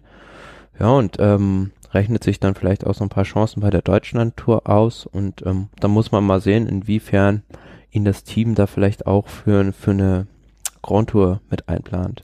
Finde ich, ich finde eigentlich diesen Weg sich so nach dem Motto, okay, ich taste mich jetzt langsam wieder ran, ganz gut. Also, ne, wir haben ja im vergangenen Jahr, was, im vergangenen Jahr ja auch immer so, hm, was, was ist da los, was passiert da und so, ne? Ähm, dass man ihn jetzt nicht sozusagen aus dem, aus dem Teich rausnimmt und dann direkt wieder in den Teich reinschubst, ne, sondern vielleicht erstmal einen Fuß reinhält, finde ich eigentlich ganz gut, so eine Herangehensweise, ne? Also er ist noch jung, was war es jetzt, 22, glaube ich. Mhm. Ne, gibt ihm doch jetzt mal eine Saison zum Wiederaufbau. Ja, also eine Grand Tour wird er definitiv fahren, also er weiß ja jetzt noch nicht, welche das sein wird, aber natürlich ohne irgendwelche hohen Erwartungen, die mhm, das genau. Team dann in ihn setzt. Ja, ja, einfach mitfahren. Also, was heißt mitfahren, aber als guter Helfer vielleicht dazustehen. Ja, dann läuft es irgendwann vielleicht wieder von alleine. Also der hat, ähm, ich traue dem immer noch sehr, sehr viel zu. Ja, man muss dann gucken, wie er wieder in Tritt kommt, glaube ich. Das ist das Entscheidende, die, dass er die Aber es zeigt, zeigt ja auch, ähm, dass dieses Team, dieses Projekt Sunweb sehr langfristig angelegt ist. Also ansonsten bei einer anderen Mannschaft beispielsweise hat man gesagt, gut, äh, warum fährst du nicht? Oder wenn du wieder fährst, dann äh, musst du bei dem und dem Rennen XYZ für Kapitän XYZ knechten. Ja. Ja, ja, genau, dass man ihm äh, die Möglichkeit gibt, in Tritt zu kommen. Und ob er dann in den Tritt kommt, ist dann die nächste Frage, ne? Ähm, können gespannt sein. Also ich glaube, das wird jetzt auch eine wichtige Saison für ihn dann halt in der Hinsicht, ne? Weil auch die Geduld, ich finde immer, es ist auch schwierig für solche Fahrer, ähm, für sich selber, also er ist ja jetzt noch jung, ne? Aber so die Geduld mit sich selber zu haben. Ja, also ich kenne es sel selber von einem Fahrer hat mir mal erzählt, ne, wie ihm dann, wie du es eben beschrieben hast, ne, vom, vom, vom Kapitän, äh, nicht vom Kapitän, von der Mannschaftszeitung gesagt wurde, hier, du fährst jetzt das Rennen und das Rennen und das Rennen. War ein Fahrer, der körperlich eigentlich auch schon, ich will nicht sagen verschlissen war, aber schon auf dem Weg war, einfach auszubrennen langsam. Und äh, ja, dann war es halt auch irgendwie äh, vorbei damit, ne? Also dann ging es halt irgendwie runter mit der Formkurve und auch nicht wieder hoch. Insofern soll er mal schön langsam machen und ähm, drücken ihm da die Daumen für. Mm, apropos Team Sunweb. Da gibt's ja jetzt schon die ersten Gerüchte sogar für, was ich eigentlich ein bisschen früh finde, ähm, äh, zum Tour de France äh, Team. Also kann ich, kann ich mir nicht vorstellen, dass das, also einerseits, also äh, gehen wir mal die Namen durch, ne? Also, mhm. dass Tom Dumoulin, wenn er gesund ist, nicht fährt, glaube ich, halte ich für unwahrscheinlich. Also da, der wird schon gesetzt sein bei gesundheitlich, ne? immer vorausgesetzt für alle Fahrer, glaube ich, dass es gesundheitlich ähm, durchgeht. Michael Matthews halte ich jetzt auch für keine große Überraschung. Nicholas Roach könnte man jetzt auch schon drauf setzen, ne, dass der fährt. Ähm, und Keldermann ist jetzt auch keine große Überraschung. Ne? Also die vier Namen scheinen mir auf jeden Fall gesetzt. Ja, ja. Also man wird sich mit Sicherheit vor der Saison schon hingesetzt haben und allen Fahrern, die dafür in Frage kommen, so grob mitgeteilt haben, ihr seid jetzt mal auf der Longlist für ja. die Tour. Ob das jetzt genau die sind, die hier jetzt gemutmaßt werden, ähm, das um, bleibt abzuwarten, aber interessant zu sehen, dass da auch ja, zwei Deutsche dabei sein sollen. Nikias Arndt, der glaube ich immer als äh, auch so eine interessante Person, finde ich. Ähm, also, ne, wo, es mit dem hingeht, der ja ursprünglich mal ja, schon reinrassiger Sprinter war, oder? Ja, ein also Allround-Sprinter, soll man so sagen. Aber er hat so ein Hausler-Typ, Hausler-Typ vielleicht. Ja, genau. So hat er selbst gesagt, im letzten Jahr hat sich jetzt so ein bisschen auch in Richtung, er hat seine Kletterfähigkeiten ver verbessert, um dann besser über die Hügel zu kommen und aber auch, um den Kapitänen noch besser helfen zu können. Ja, auch, auch so ein Typ, den ich in so einer Rolle gut sehen würde. Jetzt vielleicht nicht, ähm, nicht so, auch nicht unbedingt am Berg, aber muss man mal gucken könnte, wo es hingeht mit ihm. Ähm, und den man, den ich glaube ich auch als so loyal, loyalen, ein, ein schönes Wort, loyalen Helfer da immer gut sehen würde. Der weiß um seine Rolle. Ähm, genau, den dabei. Leonard Kemmer, Kemner dabei laut der, äh, laut der Liste. Ja, wie eben schon. Aber wenn, wenn diese Formation tatsächlich so kommen sollte, müsste sie sich kaum vor anderen verstecken, weil du hast absolut, ja, für, wenn du äh, mit Tom Dumoulin als Kapitän reingehst, hast du mit äh, Keldermann, Sam Omen, ja, hast du zwei richtig klasse, klasse Helfer am Berg und ähm, Sören Krag Andersen und ähm, Leonard Kemner haben auch das Potenzial, sehr gut zu sein. Nicholas Roach, ein ganz erfahrener Mann.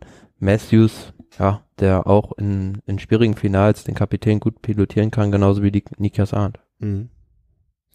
Ja, kann man, kann man gespannt sein, was da, also wenn dieses Team so kommen würde, es wäre wär jetzt keine große Überraschung. Ja, ne? Also wir sind jetzt alles gestandene Randfahrer.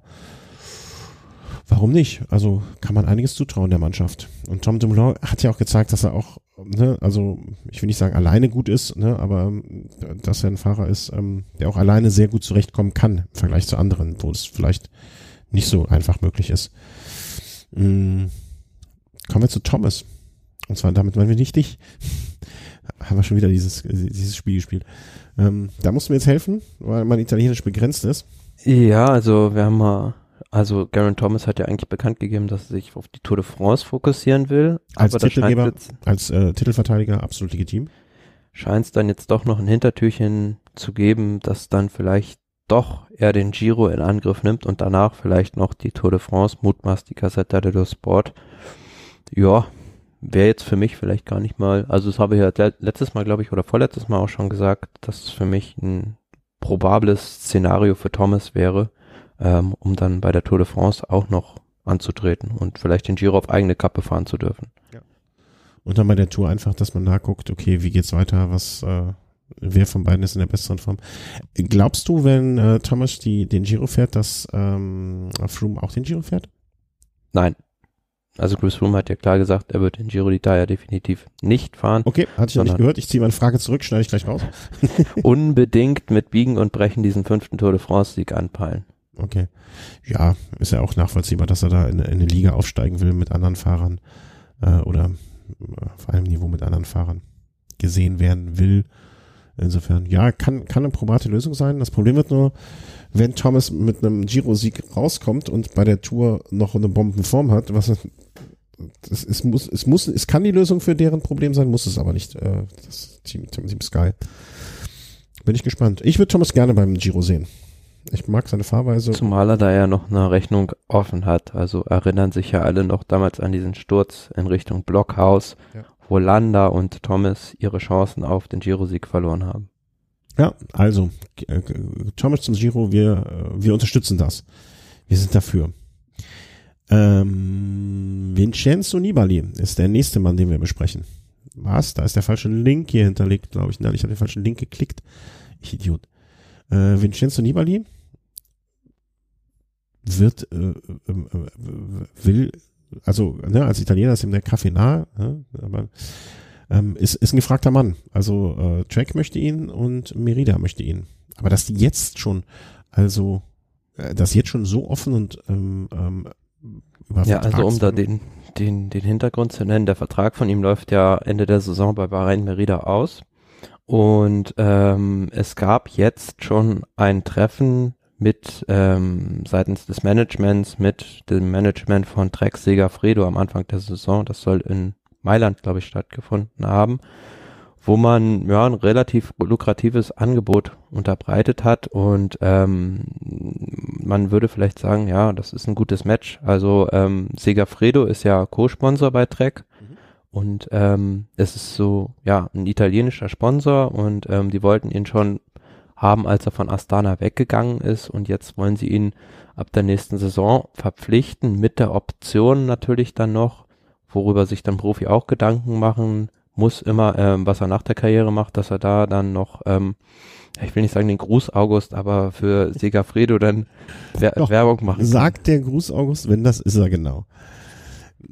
Ja, ähm, ich hoffe, Nibali hat in seiner Karriere genug Geld angehäuft, dass er hinterher nicht mehr den Gruß August machen muss, sondern will, ähm, um es so auszudrücken. Aber ja, also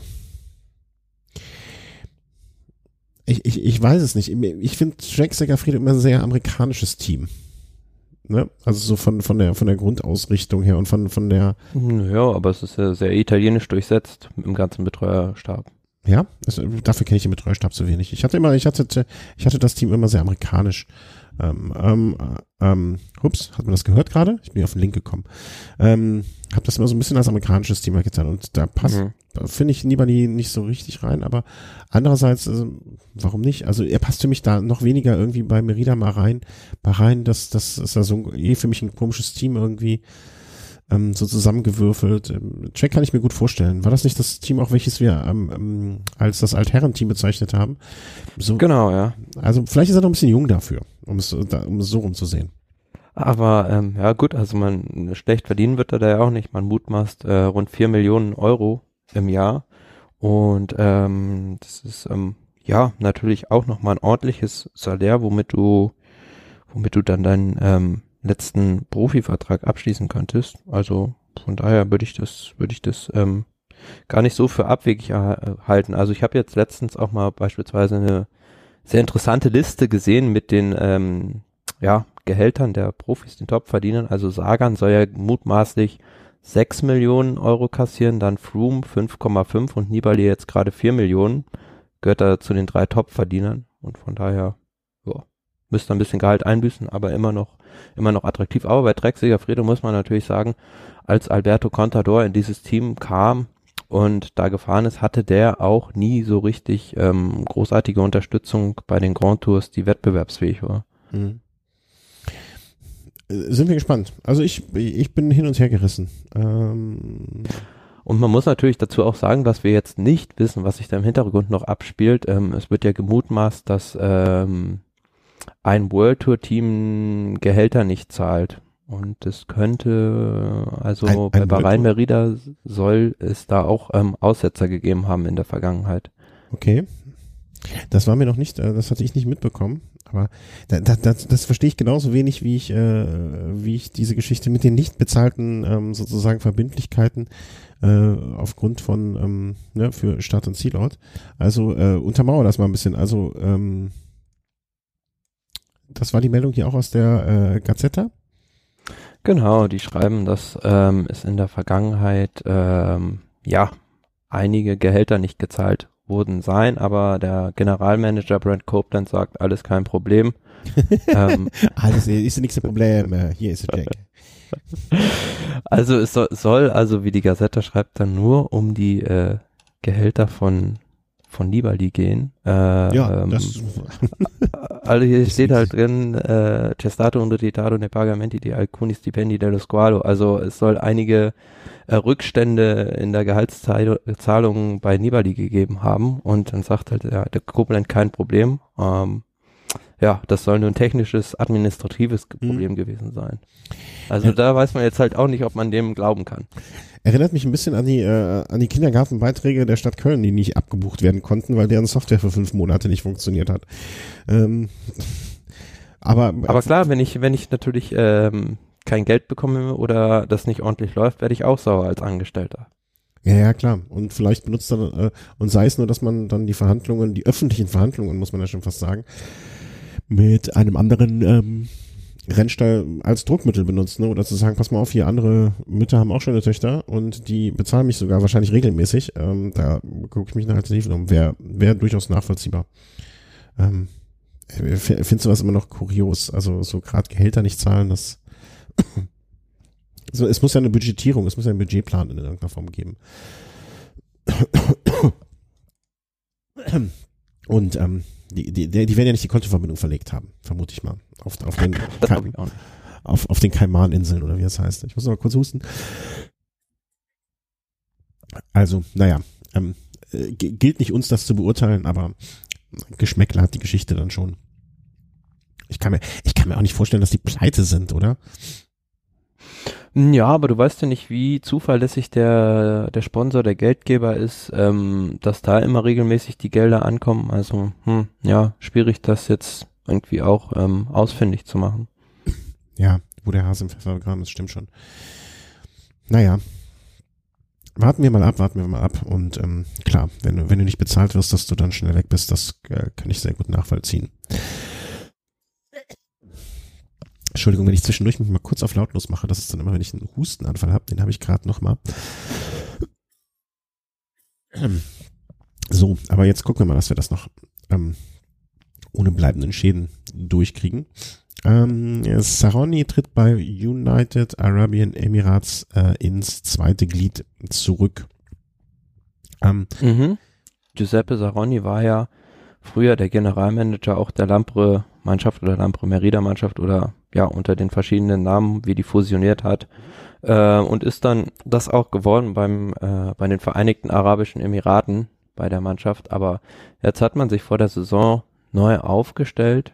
Da haben wir beispielsweise Alexander Christoph, ähm, ja, hatten die, glaube ich, schon zur letzten Saison verpflichtet, aber auch einige Neuzugänge und ähm, nachdem es im letzten Jahr jetzt so gar nicht lief bei der Mannschaft, hat man gesagt, ähm, hat Saroni gesagt, ähm, zum einen vielleicht deswegen so ein bisschen zum anderen, aber auch, ähm, weil er sich um andere Dinge im Leben auch kümmern möchte, kritt er ins zweite Glied und ähm, ja, mit 61 so langsam. Ich meine, ja, schon, aber mh, mm, bekommt immer so ein bisschen Bauchschmerzen, ähm, wenn man dann sieht, dass was dann da für Personen in Anführungs- und ähm, Schlussstrichen äh, in den Vordergrund treten. Also Mauro Giannetti, den wir glücklicherweise eigentlich schon mal losgeworden waren, ähm, der jetzt äh, im Hintergrund des Teams immer rumsprang und jetzt wieder in den Vordergrund tritt. Ähm, das ist für mich kein gutes Zeichen für den Radsport. Mhm. Ja, aber das ist auch so eine, so eine Geschichte, die weiß, die kriegen wir irgendwie nicht mehr gelöst. Also ich, ich glaube, wir müssen einfach warten, bis diese Figuren und auch, das klingt jetzt schlimm, aber auch wir damit äh, sterben und dann eine, eine Generation müssen wir einfach, einfach beerdigen, damit, äh, damit der Radsport vielleicht von solchen Gestalten irgendwie sich löst. Fällt mir ein, hat man eigentlich nochmal was von der Cobra gehört? Wo, wo man mhm. bei ganz äh, illustren und kaputten Gestalten im Radsport ist. Naja, früher damals auch im Team von Gianetti, Sonja Duval, aber ja. ja, plant immer noch sein Comeback, glaube ich, für, wann ist es, 2021, 2022? Unfassbar. Ich, ich, ich bin gespannt. Also ich, ich würde es ihm fast noch zutrauen, ähm, dass der irgendwie wie Karl aus der Kiste springt. Ja, aber jetzt bei Vereinigten, bei den Vereinigten Arabischen Emiraten hat man zum Beispiel auch den ganzen äh, medizinischen Stab ausgetauscht. Also wir haben jetzt so einen Südafrikaner da scheinbar an Land gezogen, ähm, Jerome mhm. sagt mir jetzt persönlich nicht so viel, aber ja, wird man dann ja sehen, wie, wie das funktioniert bei dem, bei dem Team. Ja, wird sich wahrscheinlich auch über die Saison zeigen. Also ob das so eine Geschichte ist, äh, wo es dann kriselt und äh, ächzt im Gebälk und man dann irgendwann ähm, zu dem Schluss kommt, das war doch alles nicht richtig und dann zurückrudert oder wie auch immer. Ähm, ich finde mit 61 langsam so seine Karriere ausfäden zu lassen, gar nicht so, gar nicht so verkehrt. Man hat ja auch Familie, die möchten ihn auch mal sehen und das, ich glaube, diese ganze Reiserei, die geht einem auch irgendwann vielleicht mal, wenn man nicht komplett bescheuert, äh, komplett irre ist, äh, auf den Zeiger. Ähm, aber wenn wir, wo wir bei dem Thema sind, können, äh, passt das nächste ja auch wie die Faust aufs Auge. ähm, über den Fahrer hat mir mal jemand gesagt, den werden sie später, äh, da müssen sie doppelt so viel Erde drauf kippen, sonst leuchtet der noch, wenn er schon in der Kiste liegt. Ähm, Davide Rebellin fährt jetzt, äh, ist jetzt 47. Ähm, Gewinner vom dreimal Flashballon, Lüttich, Bastogne Lüttich, Paris-Nizza, was fällt mir noch ein? Ähm, Mehr fällt mir jetzt nicht ein. Aber, und er fährt immer noch Rennen mit 47. Mhm. Also hat jetzt seinen Vertrag nochmal um ein Jahr ähm, verlängert oder unterschrieben beim Team Sovac. Und ja, schlägt sich immer noch beachtlich für das Alter, denke ich, und ist vielleicht auch für viele gewisserweise ein Vorbild, in dem Alter noch so fit zu sein. Ich weiß es nicht, ob er ein Vorbild ist, weil das hat für mich auch so ein bisschen nicht loslassen können und wollen und, und festhalten und so weiter. Ne? Finde ich auch immer ein bisschen, ja, hoffentlich geht das gut, wenn es dann doch mal irgendwann so sein muss, äh, dass er aufhört. Ähm, ich hatte, hatten wir nicht auch irgendwann mal gewitzelt, äh, der muss wohl echt eine schlimme Frau zu Hause haben oder eine schlechte, schlimme Familie oder muss ihm ziemlich auf den Nerv gehen. Und genau, man, ja. Man hörte dann drei Wochen später, dass er geschieden wurde. Ähm, ähm, ja, ich finde es was, äh, wenn, wenn Profisportler nicht ablassen können, auch oft bedenklich. Andererseits, ne, macht es ja Mut, dass ich äh, jetzt auch noch mal loslegen könnte. Aber mit dem Husten, glaube ich, wird das nichts mehr. Man muss sich einfach mal vorstellen, dass er 1992 seine Profikarriere begonnen hat, ne? Ja, hat aber natürlich noch Vorteile. Also du musst dann dir keinen anderen Beruf suchen oder noch erlernen. Du meinst, er geht direkt in die Rente über? Na klar, also vielleicht fährt er dann mit 63 noch oder so. Ich weiß nicht, ab wann man in Italien die Rente bekommt und ob er überhaupt in eine Rentenkasse jetzt eingezahlt hat, so als Radprofi. Das wären so Fragen, die müsste, müsste man ihm mal stellen. Aber kriegt er nicht, ne? Der ist ja immer unterwegs. Aber naja, also er soll äh, gesund aus der Nummer rauskommen und ähm, dann schauen wir mal weiter. So, wir hatten jetzt eine kurze, kurze Unterbrechung, weil ich doch ähm, mal kurz, kurz husten musste. Und ich kann auch nicht versprechen, dass es ausbleibt. Aber ich werde mir redlich Mühe geben, ähm, es so, so gering wie möglich zu halten. Also Rebellin macht weiter und wenn der alte Olle, äh, der eine Olle Alte da weiterfährt, dann kann auch noch der andere Olle Alte weiterfahren und äh, das ist Chris Horner, der jetzt auch nochmal, ähm, ich glaube mit 42 der Vuelta-Sieger. Ja, genau. Mm. Und ist mittlerweile aber auch 47. Chris Horner hat ja so manche Fragen aufgeworfen, ob seines doch e-, eher im, im, im, im Finale seiner Karriere auf einmal aufkommenden Form, ähm, nun ja, äh, äh, kurios. Andererseits, ne, ich, ich sehe jetzt hier ein Bild von ihm vom Lupus Racing Team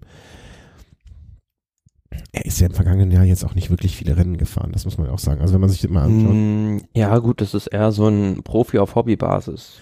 Genau, das wollte ich gerade sagen, ne? Im letzten Jahr vier Renntage, davor im Jahr drei und äh, was mal 38 Renntage und die dann auch eigentlich verteilt auf, ähm, naja gut, den nehmen wir den Februar, März, also zumindest auf neun Monate verteilt und auch in, ich will nicht sagen homöopathischen Dosen, aber zumindestens äh, er hat es nicht übertrieben davor im Jahr. Also ich, ich glaube, er, er haushaltet sehr mit seinen Kräften auch. Ähm, ne, hier mal 20 Renntage, also seit. Ja, und er ähm, fährt ja für dieses Team Illuminate, ein ganz kleines Team, und sagt auch, ähm, ja, dass er a couple of appearance, also einige Renneinsätze haben wird, wenn es denn seine Gesundheit zulässt. Genau.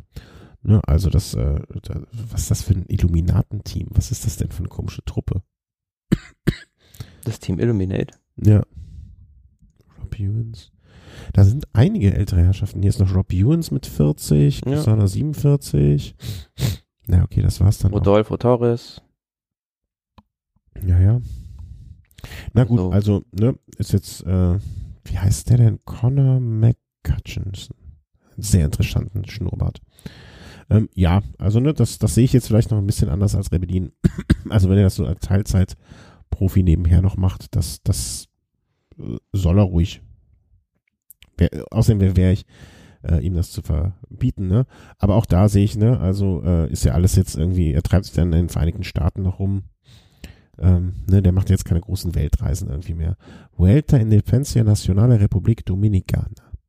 Dominikanisch. Dominikanische Republik Rundfahrt.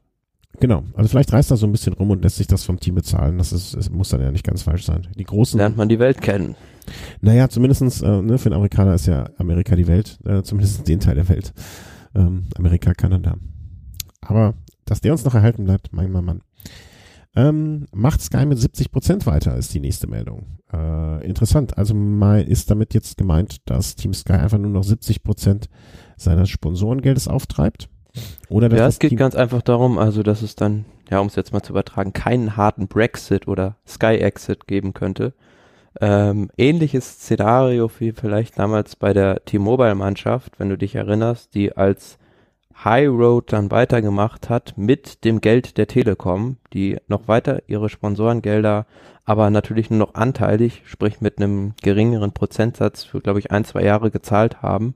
Und so könnte es auch beim Team Sky aus, aussehen. Also Gazzetta dello Sport spekuliert, dass ähm, Sky dann bereits seit 2020 und 2021 noch 70 Prozent des Etats des Teams zu bezahlen. was mehr wäre, als jedes andere Team wahrscheinlich überhaupt zur Verfügung hat. Wahrscheinlich, ja. Also bei Sky hängen da ja noch andere Sponsoren mit drin. Pinarello gibt, glaube ich, noch einen ganzen, ganzen Haufen und ähm, 21st Century Fox ja auch. Ja, aber selbst damit wäre man wahrscheinlich noch eines der stärksten World Tour Teams und von daher ähm, Ich verstehe ich es dann auch irgendwo, dass Dave Brailsford da momentan noch lachend durch die Gegend läuft. Ähm, ich sag mal so, ähm, es wird wahrscheinlich so sein, dass wenn äh, Thomas oder ähm, Froome geht, die Sache schon geritzt wäre, oder? Ja klar, also wenn du halt einen dieser, was haben wir vorhin gesagt, bei Froome 5 Millionen Euro im Jahr, ähm, wenn du einen dieser großen Brocken von der Gehaltsliste streichen kannst, dann hast du schon mal viel, viel gewonnen. Ja, und dann vielleicht noch äh, irgendwie einen, einen, einen kleinen Sponsor dazu holst, ne? Vielleicht ist das auch die, die Lösung, wie man, ähm, wie man aus dem ganzen Dilemma rauskommt. Ja, und ähm, spannend ist ja auch gerade, was so hinter den Kulissen momentan passiert. Also die Verhandlungen sollen da relativ intensiv gerade stattfinden mit verschiedensten Unternehmen. Neulich mal irgendwo gelesen, dass auch äh, Louis Vuitton als neuer Sponsor gehandelt wurde. Was der so ein bisschen in die Bekleidungsindustrie gehen würde. Ja, warum nicht? Also, ne, vielleicht, wenn die nur die Freizeitklamotten von denen machen. Ja, aber natürlich, also wenn man dann natürlich sagen könnte, man holt jetzt einen Sponsor an Land, der, soll man so sagen, erstmal einsteigt mit so 40 Prozent des momentanen Budgets und man hat dann noch diese 70 Prozent, die dann Sky weiterzahlen würde, dann wäre das doch erstmal ein guter Kompromiss für diese zwei Übergangsjahre. Ein Kompromissmoment, wenn einer mit 40 Prozent einsteigt und sie haben noch 70 Prozent, dann haben die 110, dann steht es besser da als vorher. Ja, genau. also da Ja. wird man dann mal, dann mal sehen müssen, wie das, das sich Also vielleicht muss man einfach so sehen, vielleicht muss man es einfach so sehen, ähm, alles, was wir spekulieren, also ne, vor, vor vielleicht noch einem Monat oder anderthalb, als es hieß, dass sie aussteigen, vielleicht wird alles doch nicht so heiß gegessen, wie es gekocht wird. Ne? Also, Könnte durchaus sein, aber was ich mich dann frage, ähm, wie die dann heißen würden. Also nennen die sich dann auch, wie damals hier bei der Rabobank Nachfolgemannschaft Team Blanco? Das kommt drauf an, also wenn, wenn jetzt irgendjemand noch äh, dazu, also ne, gute Frage, aber vielleicht können sie auch einfach das Team Sky, also wenn sie Sky als Sky als Sponsor nicht mehr auftreten möchte, aber bezahlt, ja mai, wer, wer mir noch ganz, äh, kriege ich doch für wenig Geld dann ein Prototeam, ne? Dann heißen sie vielleicht irgendwie äh, Team Sky, äh, ist es so drin? Ähm, Pina, Pinarello, was haben sie jetzt sonst noch als Sponsor da, da, dabei? Ähm, ähm, Castelli Pinarello. Ah, schöner italienischer Name auch wieder. Mm, ja, ich finde, man sollte dann einfach, wenn die wirklich keinen Sponsor finden, die Fans darüber abstimmen lassen. Nee, das möchte ich nicht. Wieso nicht? Nee, da da kommt nichts Gutes bei rum. Ähm, nee, ich glaube, dafür wird das Team nicht gut. Wer, wer soll denn da per, bestimmberechtigt sein? Also du und der Chris nicht. Ich schon, oder wie? Naja, halt alle, die. Cheating Crew oder was? Das, Nein, da kann sich das Team ja, kann ja verschiedene Namen zur Verfügung stellen, über die man abstimmen kann. hm, na, weiß ich nicht so genau. Dann sollen die dieses, die hatten noch ähm, als karitative Einrichtung diese Wahlverein da. Also mit dem Fisch. Äh, Ocean Rescue? so ein Team Ocean Rescue. Das wäre doch eine schöne, schöne Geste. Ja, beispielsweise.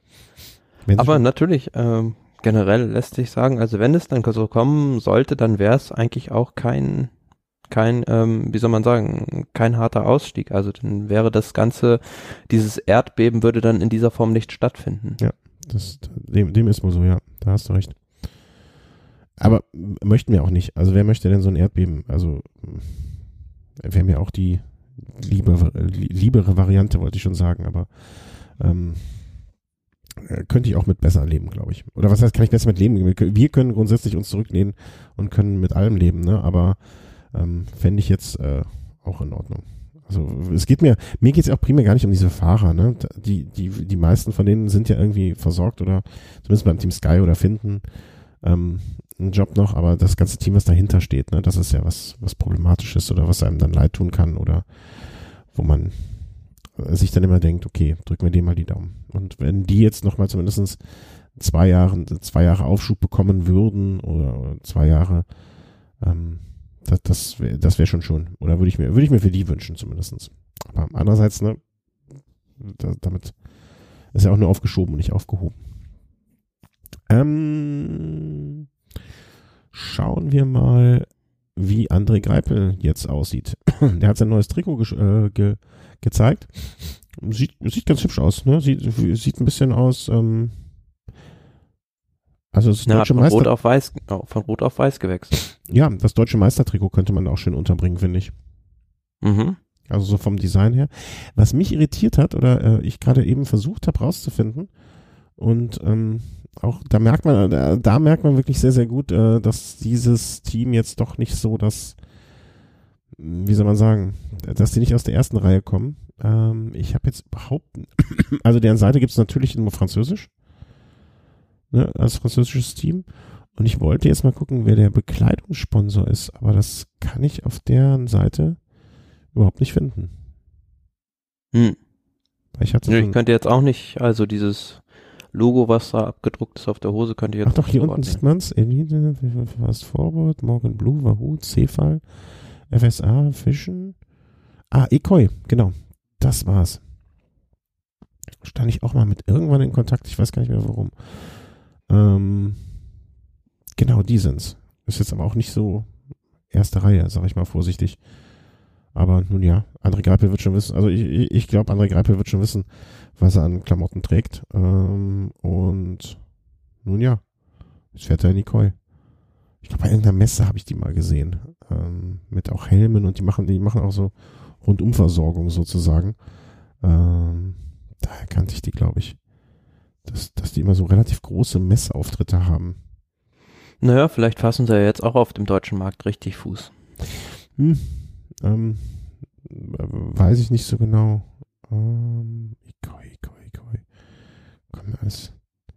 Aber die hängen auch, glaube ich, zusammen mit RH Plus, eine andere Firma, da auch aus der aus der Ikoi Gegend.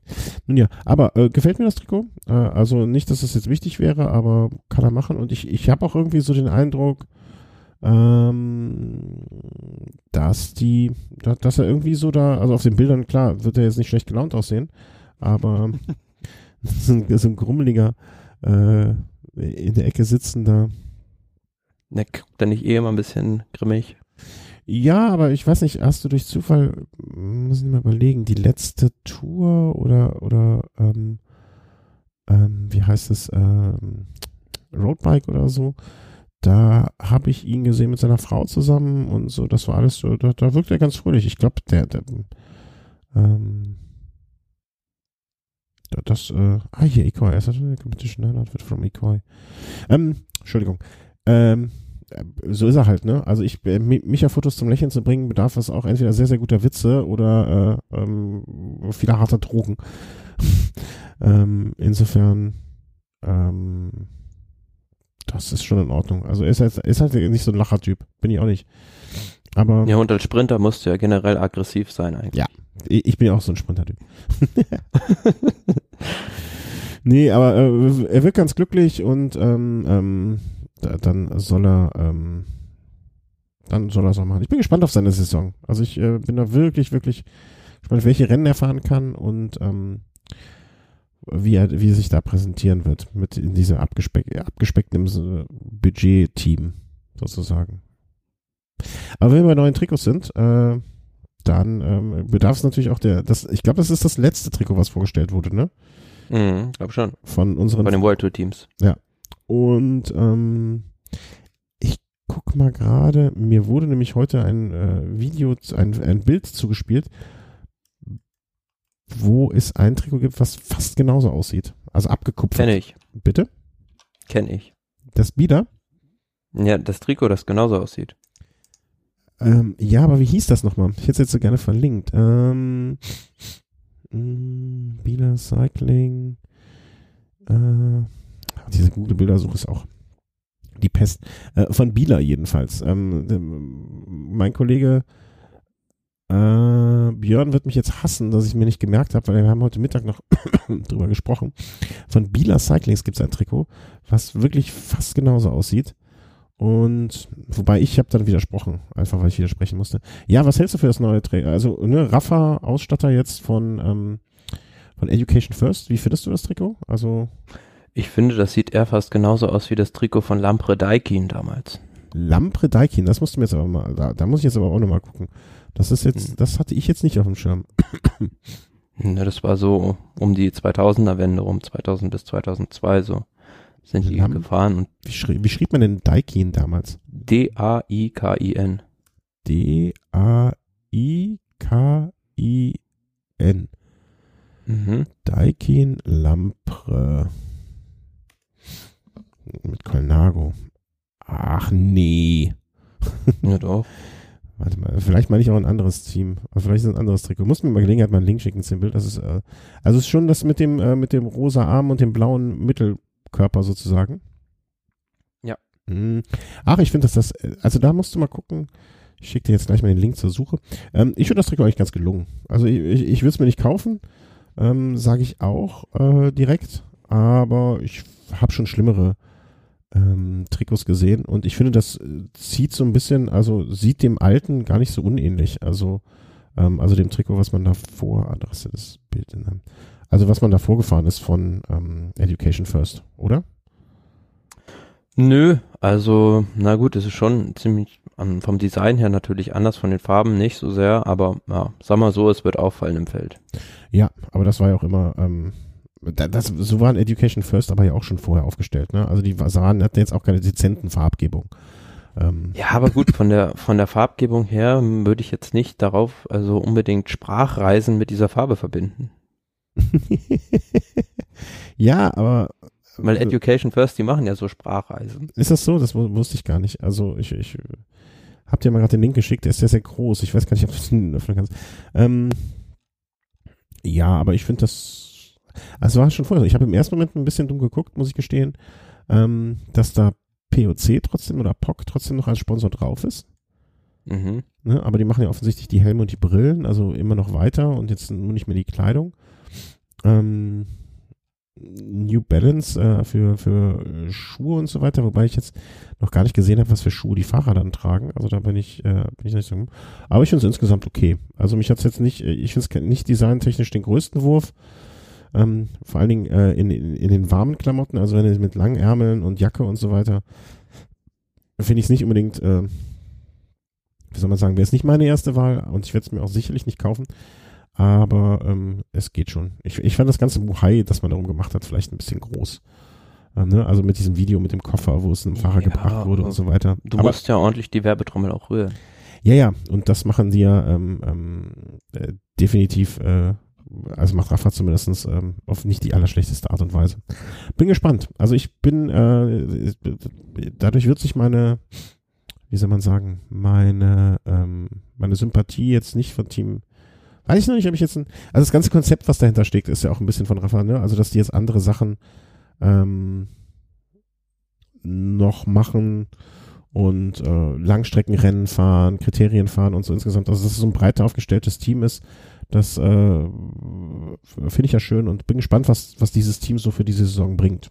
Ja, und Jonathan Waters war ja schon immer eher so ein bisschen alternativerer Typ, der versucht hat, den Radsport ein bisschen ja, bunter zu gestalten, um es mal so auszudrücken. Ja. Also, ähm, ja, lassen wir mal auf uns zukommen, was da passiert. Und bunt gestalten finde ich ja immer gut. Also bunt gestalten. Aber äh, manchmal wird es mir dann auch zu bunt. Ähm, wenn jetzt sich äh, Fahrer auf komplett fremden Terrain bewe bewegen, weil es gibt nur einen einzigen äh, musikalischen äh, Rennradfahrer, und den haben wir auch schon besprochen heute, der zumindest sich gesanglich schon hervorgetan hat. Und das ist André Greipel, der mit unserem, äh, dem Freund des Hauses Enrico Moix äh, ja damals den großartigen Rap gemacht hat. Ähm, man muss ja gucken, ob ich den Link noch finde. Und jetzt schlägt Astana zurück. Die gleich als ganzes Team auftreten und nicht äh, als ein oder zwei Personen. Ja. Also hast du es dir ganz angeschaut? Ich, ich traue mich es nicht ja. mit, äh, mit, Musik zu hören. Ja, doch. Also, wie soll man sagen? Es ist, es ist mal ähm, ein anderer Weg, den dein Team versucht einzuschlagen, um ja so ein bisschen das ganze ernste Profimetier doch ein bisschen aufzulockern. Also ob das jetzt künstlerisch gesehen eine eigene Schöpfungshöhe oder eine gewisse Schöpfungshöhe erreicht hat, das äh, darf ich, glaube ich, nicht beurteilen, aber ähm, Doch, darfst du für mich beurteilen, du darfst für mich beurteilen. Also ich, ich, ich gebe da. Ähm, ich find's, ich find's mal witzig, dass ein Team was anderes macht. Also Orica Greenwich hat das auch mal gemacht, die haben auch so selbst so, ja, Choreografien erstellt oder Songs performt und äh, warum soll Astana das nicht auch mal machen? Ja, ja, also ich, ich Und zumal so ein, so ein Team, wo man eigentlich immer sagt, ja gut, die sind äh, so stur ernst dass die mal so sowas machen. Das hätte man jetzt nicht erwartet. Hm, ja, hm. Ich, ich, äh, nee. ich, also ich, ich bitte jeden Hörer, sich das selber anzuschauen, um, um sich ein Bild davon zu machen. Ich, ich, ich weiß halt nicht, ob das mit dem nötigen Augenzwinkern gemeint ist. Das ist mein Problem gerade. Hm, ja, also wie, wie soll man sowas sonst meinen? Ja, das ist, das ist halt die Frage. Also das weiß ich auch nicht, auch noch nicht so ganz. Die gucken mir alle schon ein bisschen zu ernst und zu sehr, als wenn sie das ernst meinen würden.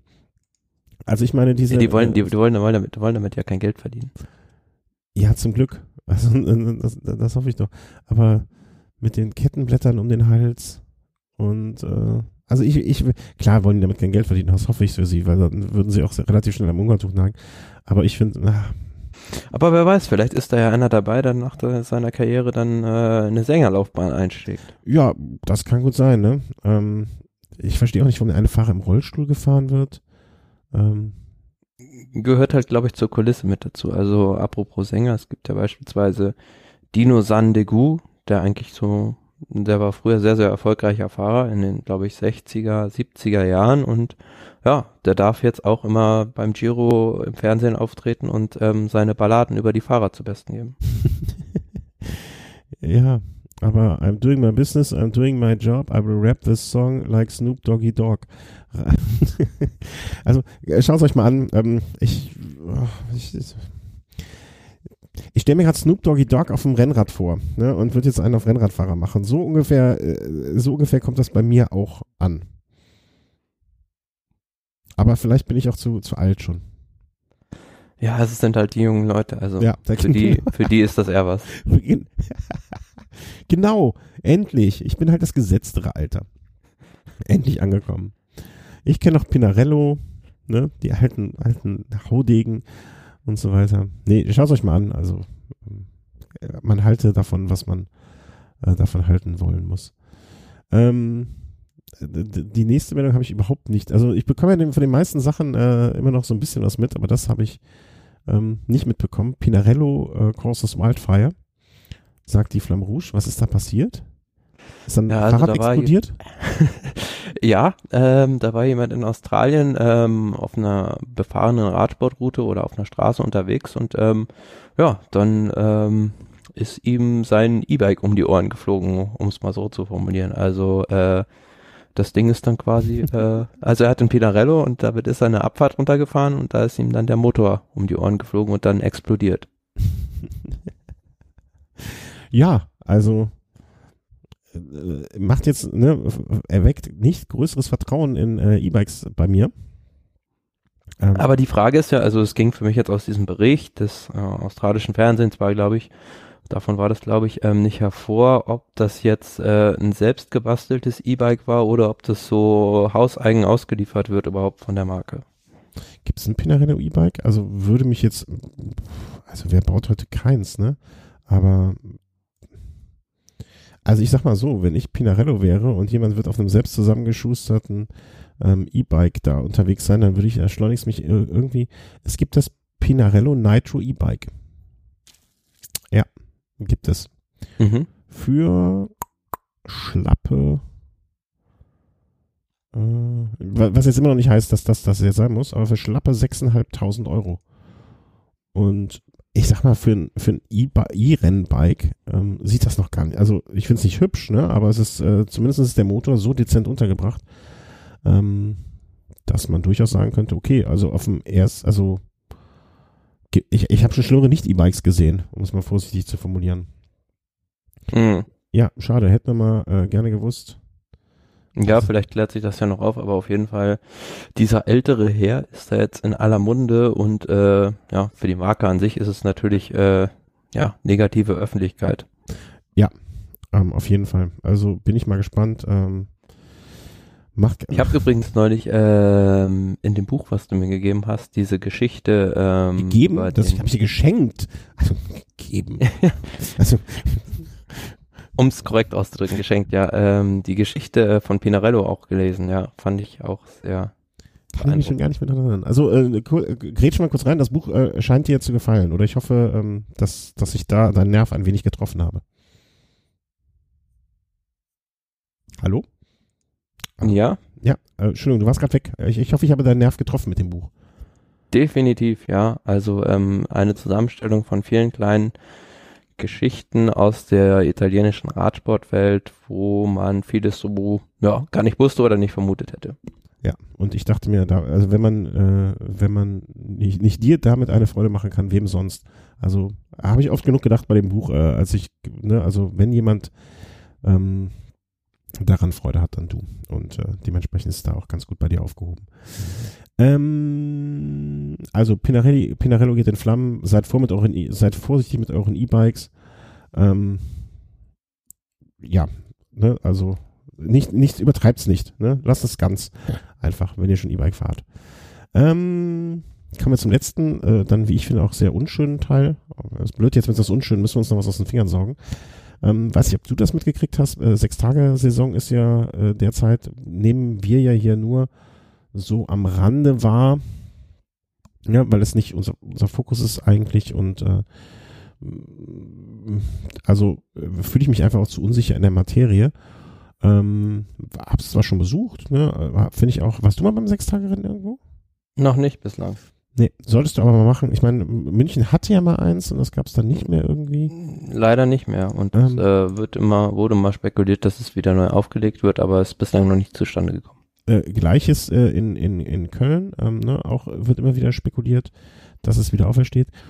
Und da muss wohl, wie auch immer es dazu gekommen ist, ich habe selber nur so, so, so Twitter-Meldungen, ne, wie man die so mitbekommt. Ähm, Sturz, na, ähm, also Robert äh, Förstemann ist gestürzt. Ähm, jetzt in, ähm, ich glaube in Bremen war das. Äh, mhm. Und er soll 70 km/h schnell gewesen sein. Ja, also und das war bei ihm wahrscheinlich noch im Anfahren, ähm, äh, beim Anfahren. Und ähm, beim Rundenrekordfahrt der Sprint am Samstagabend der Festivalausgangs der ersten Kurve ein Defekt am Vorderrad bei einem Tempo von 70 km/h. Er schlitterte noch meilenweit über die Bahn, bis er zunächst regungslos liegen geblieben ist. Warum gestürzt ist, war am Abend noch nicht klar. Der Reifen, wir wissen nicht, ob der Reifen runtergegangen ist, geplatzt oder der Reifen erst geplatzt ist und dann runtergegangen ist. Auf jeden Fall äh, erinnert mich das so ein bisschen an äh, mit dem Reifen und so. Da muss ich immer noch an denken. Jakscho saß daneben. Tour de France. 2003. 2003 in der Abfahrt nach Gap. Und wer war's? Ähm, Beloki. Beloki. Genau. Muss ich immer dran denken, wenn ich so höre, Reifen ist runtergesprungen. Ja, aber dem ist der Hinterreifen von der Felge gesprungen. Nicht der Ja, also das ist jetzt kleinlich. das ist jetzt wirklich. Ja, das ist ein entscheidender Unter Unterschied. Ja, aber die sahen beide nicht gut aus. Und äh, ich habe jetzt hier ein Bild gesehen ähm, von ihm, der, der sah auch nicht gut aus. Also ähm, äh, bricht sich bei Sturz Rippen und Schulter. Ist jetzt jetzt wirklich unschön, aber wie ich ihn so in der ganzen Zeit immer wahrgenommen habe, scheint es ein wirklich, wirklich ähm, harter Hund zu sein. Ähm, Danach, also er wollte jetzt eh, das ist ja jetzt nochmal doppelt tragisch, das wusste ich nicht, äh, dass er seine Karriere nach den Six Days in Berlin beenden wollte. Und äh, ja, ist jetzt wohl äh, das vorzeitige Ende. Ähm, kann man nur alles Gute wünschen. Also ich fand immer noch dieses eine Bild, ich glaube bei Olympia, wo er neben André Greipel steht und André Greipel wie ein kleiner Schuljunge aussieht mit seinen Oberschenkelchen. Ähm, immer noch so eins, eins der, der, der, der Sportbilder schlechthin, die sich bei mir im Gedächtnis eingebrannt haben. Oder auch diese mhm. Geschichte, wo er ein, kennst du das nicht? Doch, bestimmt, oder? Doch, doch. Ja. Oder wie er den Toaster da betrieben hat äh, mit auf einem, einem Rad, welches auf der Rolle stand. Ähm, oder wo ein LKW zieht. Ja, genau, das auch. Äh, also kann man nur alles Gute wünschen. Ähm, dann jetzt für das wohl zu früh gekommene Karriereende oder für ihn nicht so geplante Karriereende, dass er zumindest wieder heil rauskommt aus der Nummer und äh, wieder gesund wird schon zweiter. Ich weiß nicht, also ich habe früher nie so wahrgenommen, dass es so schlimme, also klar, man sei mal mal so Video, alle Jubeljahre von irgendeinem schlimmen Sturz beim, aber das ist ja jetzt schon die zweite schlimme Geschichte. Also das ist schon schlimm, aber was Christina Vogel passiert ist, ist ja nochmal eine ganz andere ähm, Kategorie. Klar, und mit, äh, gab es nicht im letzten Jahr diesen schlimmen Sturz mit einem Dirty-Fahrer? Mm, das erinnere ich nicht, beziehungsweise habe ich nicht mitgekommen, aber äh, in Niederlanden oder Belgien war das würde ich dir mit Sicherheit nicht widersprechen. Also, dass es mit dem Dirty-Fahrer, dass, dass da auch irgendwann mal irgendwo mit Sicherheit mal was passiert, äh, überrascht nicht. Ja. Also, alles Gute von dieser Stelle und ähm, beenden wir damit die Sendung mit einem wirklichen Downer. Oder haben wir noch irgendwas, was wir uns aus den Fingern saugen können, Schönes? Ähm, ich Nö, nichts. ich kann nur empfehlen, die nächsten Tage äh, Tour Down Under zu schauen. Ja, und noch was. Aha, jetzt, jetzt zitiere ich dich. Ähm, apropos schauen. Ähm, es kann auch jeder jetzt den äh, von dir so hochgelobten und äh, auf der Oscar-Shortlist äh, stehenden äh, Film Lucky Lu, nee, wie heißt das? Ähm, Wonderful Loser, Wonderful a Different Losers. World. genau, äh, bei Vimeo äh, ähm, kaufen, sozusagen. Ich glaube, was waren das, 6 Euro, ne, glaube ich? Ähm, für 24 Stunden wird dann ein Stream freigeschaltet. Genau, also sozusagen einmal leihen, ne, gucken und ja, also würde mich ähm, freuen, wenn wir dem Film sozusagen so auch nochmal ein bisschen Popularität mitgeben könnten. Ähm, weil ich habe ihn, ich bin noch nicht dazu gekommen, weil ähm, wenn dann muss das, äh, möchte ich noch mit meiner Frau zusammen gucken, die ist ja auch daran interessiert. Und äh, aber da wird sich mit Sicherheit in Kürze die Gelegenheit geben und äh, dann kann ich vielleicht auch nochmal was berichten. Weil so wie du ihn gelobt, gelobt hast, kann er ja nur gut sein. Und ähm, ja, also Wonderful Losers auf Vimeo kann man jetzt offiziell kaufen, beziehungsweise leihen. Kann man ihn auch kaufen dann direkt da? Weißt du? ähm, es ist noch nicht genau klar, hat der Herausgeber geschrieben, wann dann die DVD erscheint dazu. Also, aber bislang ist das, denke ich, ja auch eine, wie soll ich sagen, ähm, sehr gute Möglichkeit, das erstmal zu schauen und man kann es halt auch mit Untertiteln schauen. Ja, total. Also äh, äh, bin ich total für und ähm, also weiß, äh, ich muss gestehen, dass ich jetzt äh, keiner mehr bin, der noch DVDs kauft. Also ne, dann also wenn es den irgendwo im Stream, Stream gäbe sozusagen oder ähm, eine Stunde zwölf, passt das von der Länge her? Äh, 71 Minuten. Ja, das passt. ähm, muss man gerade gucken. On Demand, On Demand, hier ausleihen 6 Euro. 6 Euro 7, du hast mich angelogen. Hm, ja, wir runden immer großzügig. Ja, ja, wir runden großzügig auf. Also, ich hätte auch 6 Euro 7. Seit dem 15. Dezember. Ja, es ist wirklich sehr, sehr schön. Muss ich mal gucken, ob ich das jetzt noch in den nächsten Tagen schaffe. Ähm, aber guckt euch das mal an, so haben wir wenigstens noch einen schönen Abschluss für die Sendung gefunden. Und ähm, ja, möchte ich mich bei dir bedanken, äh, Thomas. Ich danke. Dass du es trotz meiner gesundheitlichen Querelen ausgehalten hast mit mir. möchte mich bei dem Chris bedanken, der irgendwie nicht aufgetaucht ist. Keine Ahnung, wo der gegangen ist. Ich hoffe, es geht ihm gut. An dieser Stelle Grüße. Ähm, beim nächsten Mal einfach. Und ja, guckt voneinander, wie du es gesagt hast. Ähm, und äh, wir sprechen uns in Kürze. Äh, danke noch an alle Spender, wie immer. Ne? Ähm, an alle, die etwas äh, überwiesen haben, die jetzt per Dauerauftrag, ähm, das sind ein paar weniger geworden, aber das liegt wahrscheinlich einfach daran, dass das was anderes unterstützt oder was anderes macht. Das ist auch völlig in Ordnung. Wir machen das ja nicht des Geldes wegen und können bisher unsere Kosten immer noch reinkriegen. Dementsprechend alles gut. Ähm, Amazon-Überweisungen, äh, Quatsch, Amazon-Affiliate-Nutzung, vielen, vielen, vielen Dank. Patreon und alles, was dazu gehört. Wir sind dankbar für jeden Cent in den Hut geworfenen. Äh, eine Sache noch anmerken. Ähm, es wird in Kürze ähm, in Köln eine große oder weiß nicht wie groß sie ist, Podcaster-Konferenz geben, äh, namens Subscribe. Und die richtet sich in erster Linie an Podcaster, aber wenn ich das Konzept so ein bisschen verstanden habe, äh, es ist das zehnte Mal, aber ich war noch nicht einmal da. Ähm, wenn ich das äh, so richtig verstanden habe, richtet sich nicht nur an Podcaster, sondern auch an Hörer oder Interessierte sozusagen. Ich werde mit sehr, sehr, sehr hoher Wahrscheinlichkeit, also äh, ich brenne darauf, mir das Ticket zu kaufen. Ähm, ich werde wohl da sein und wenn aber ein Hörer, der auch noch interessiert ist, äh, ne, kann mich mal anfragen oder an, an, an, anschreiben oder sonst irgendwas. Wenn ihr da hingehen wollt und dann einen Tipp braucht oder eine, dann, dann meldet euch einfach. Ähm, wollte ich auch nur erwähnt haben. Ja, vielen Dank für eure Unterstützung, sage ich einfach nochmal. Tschüss. Tschüss.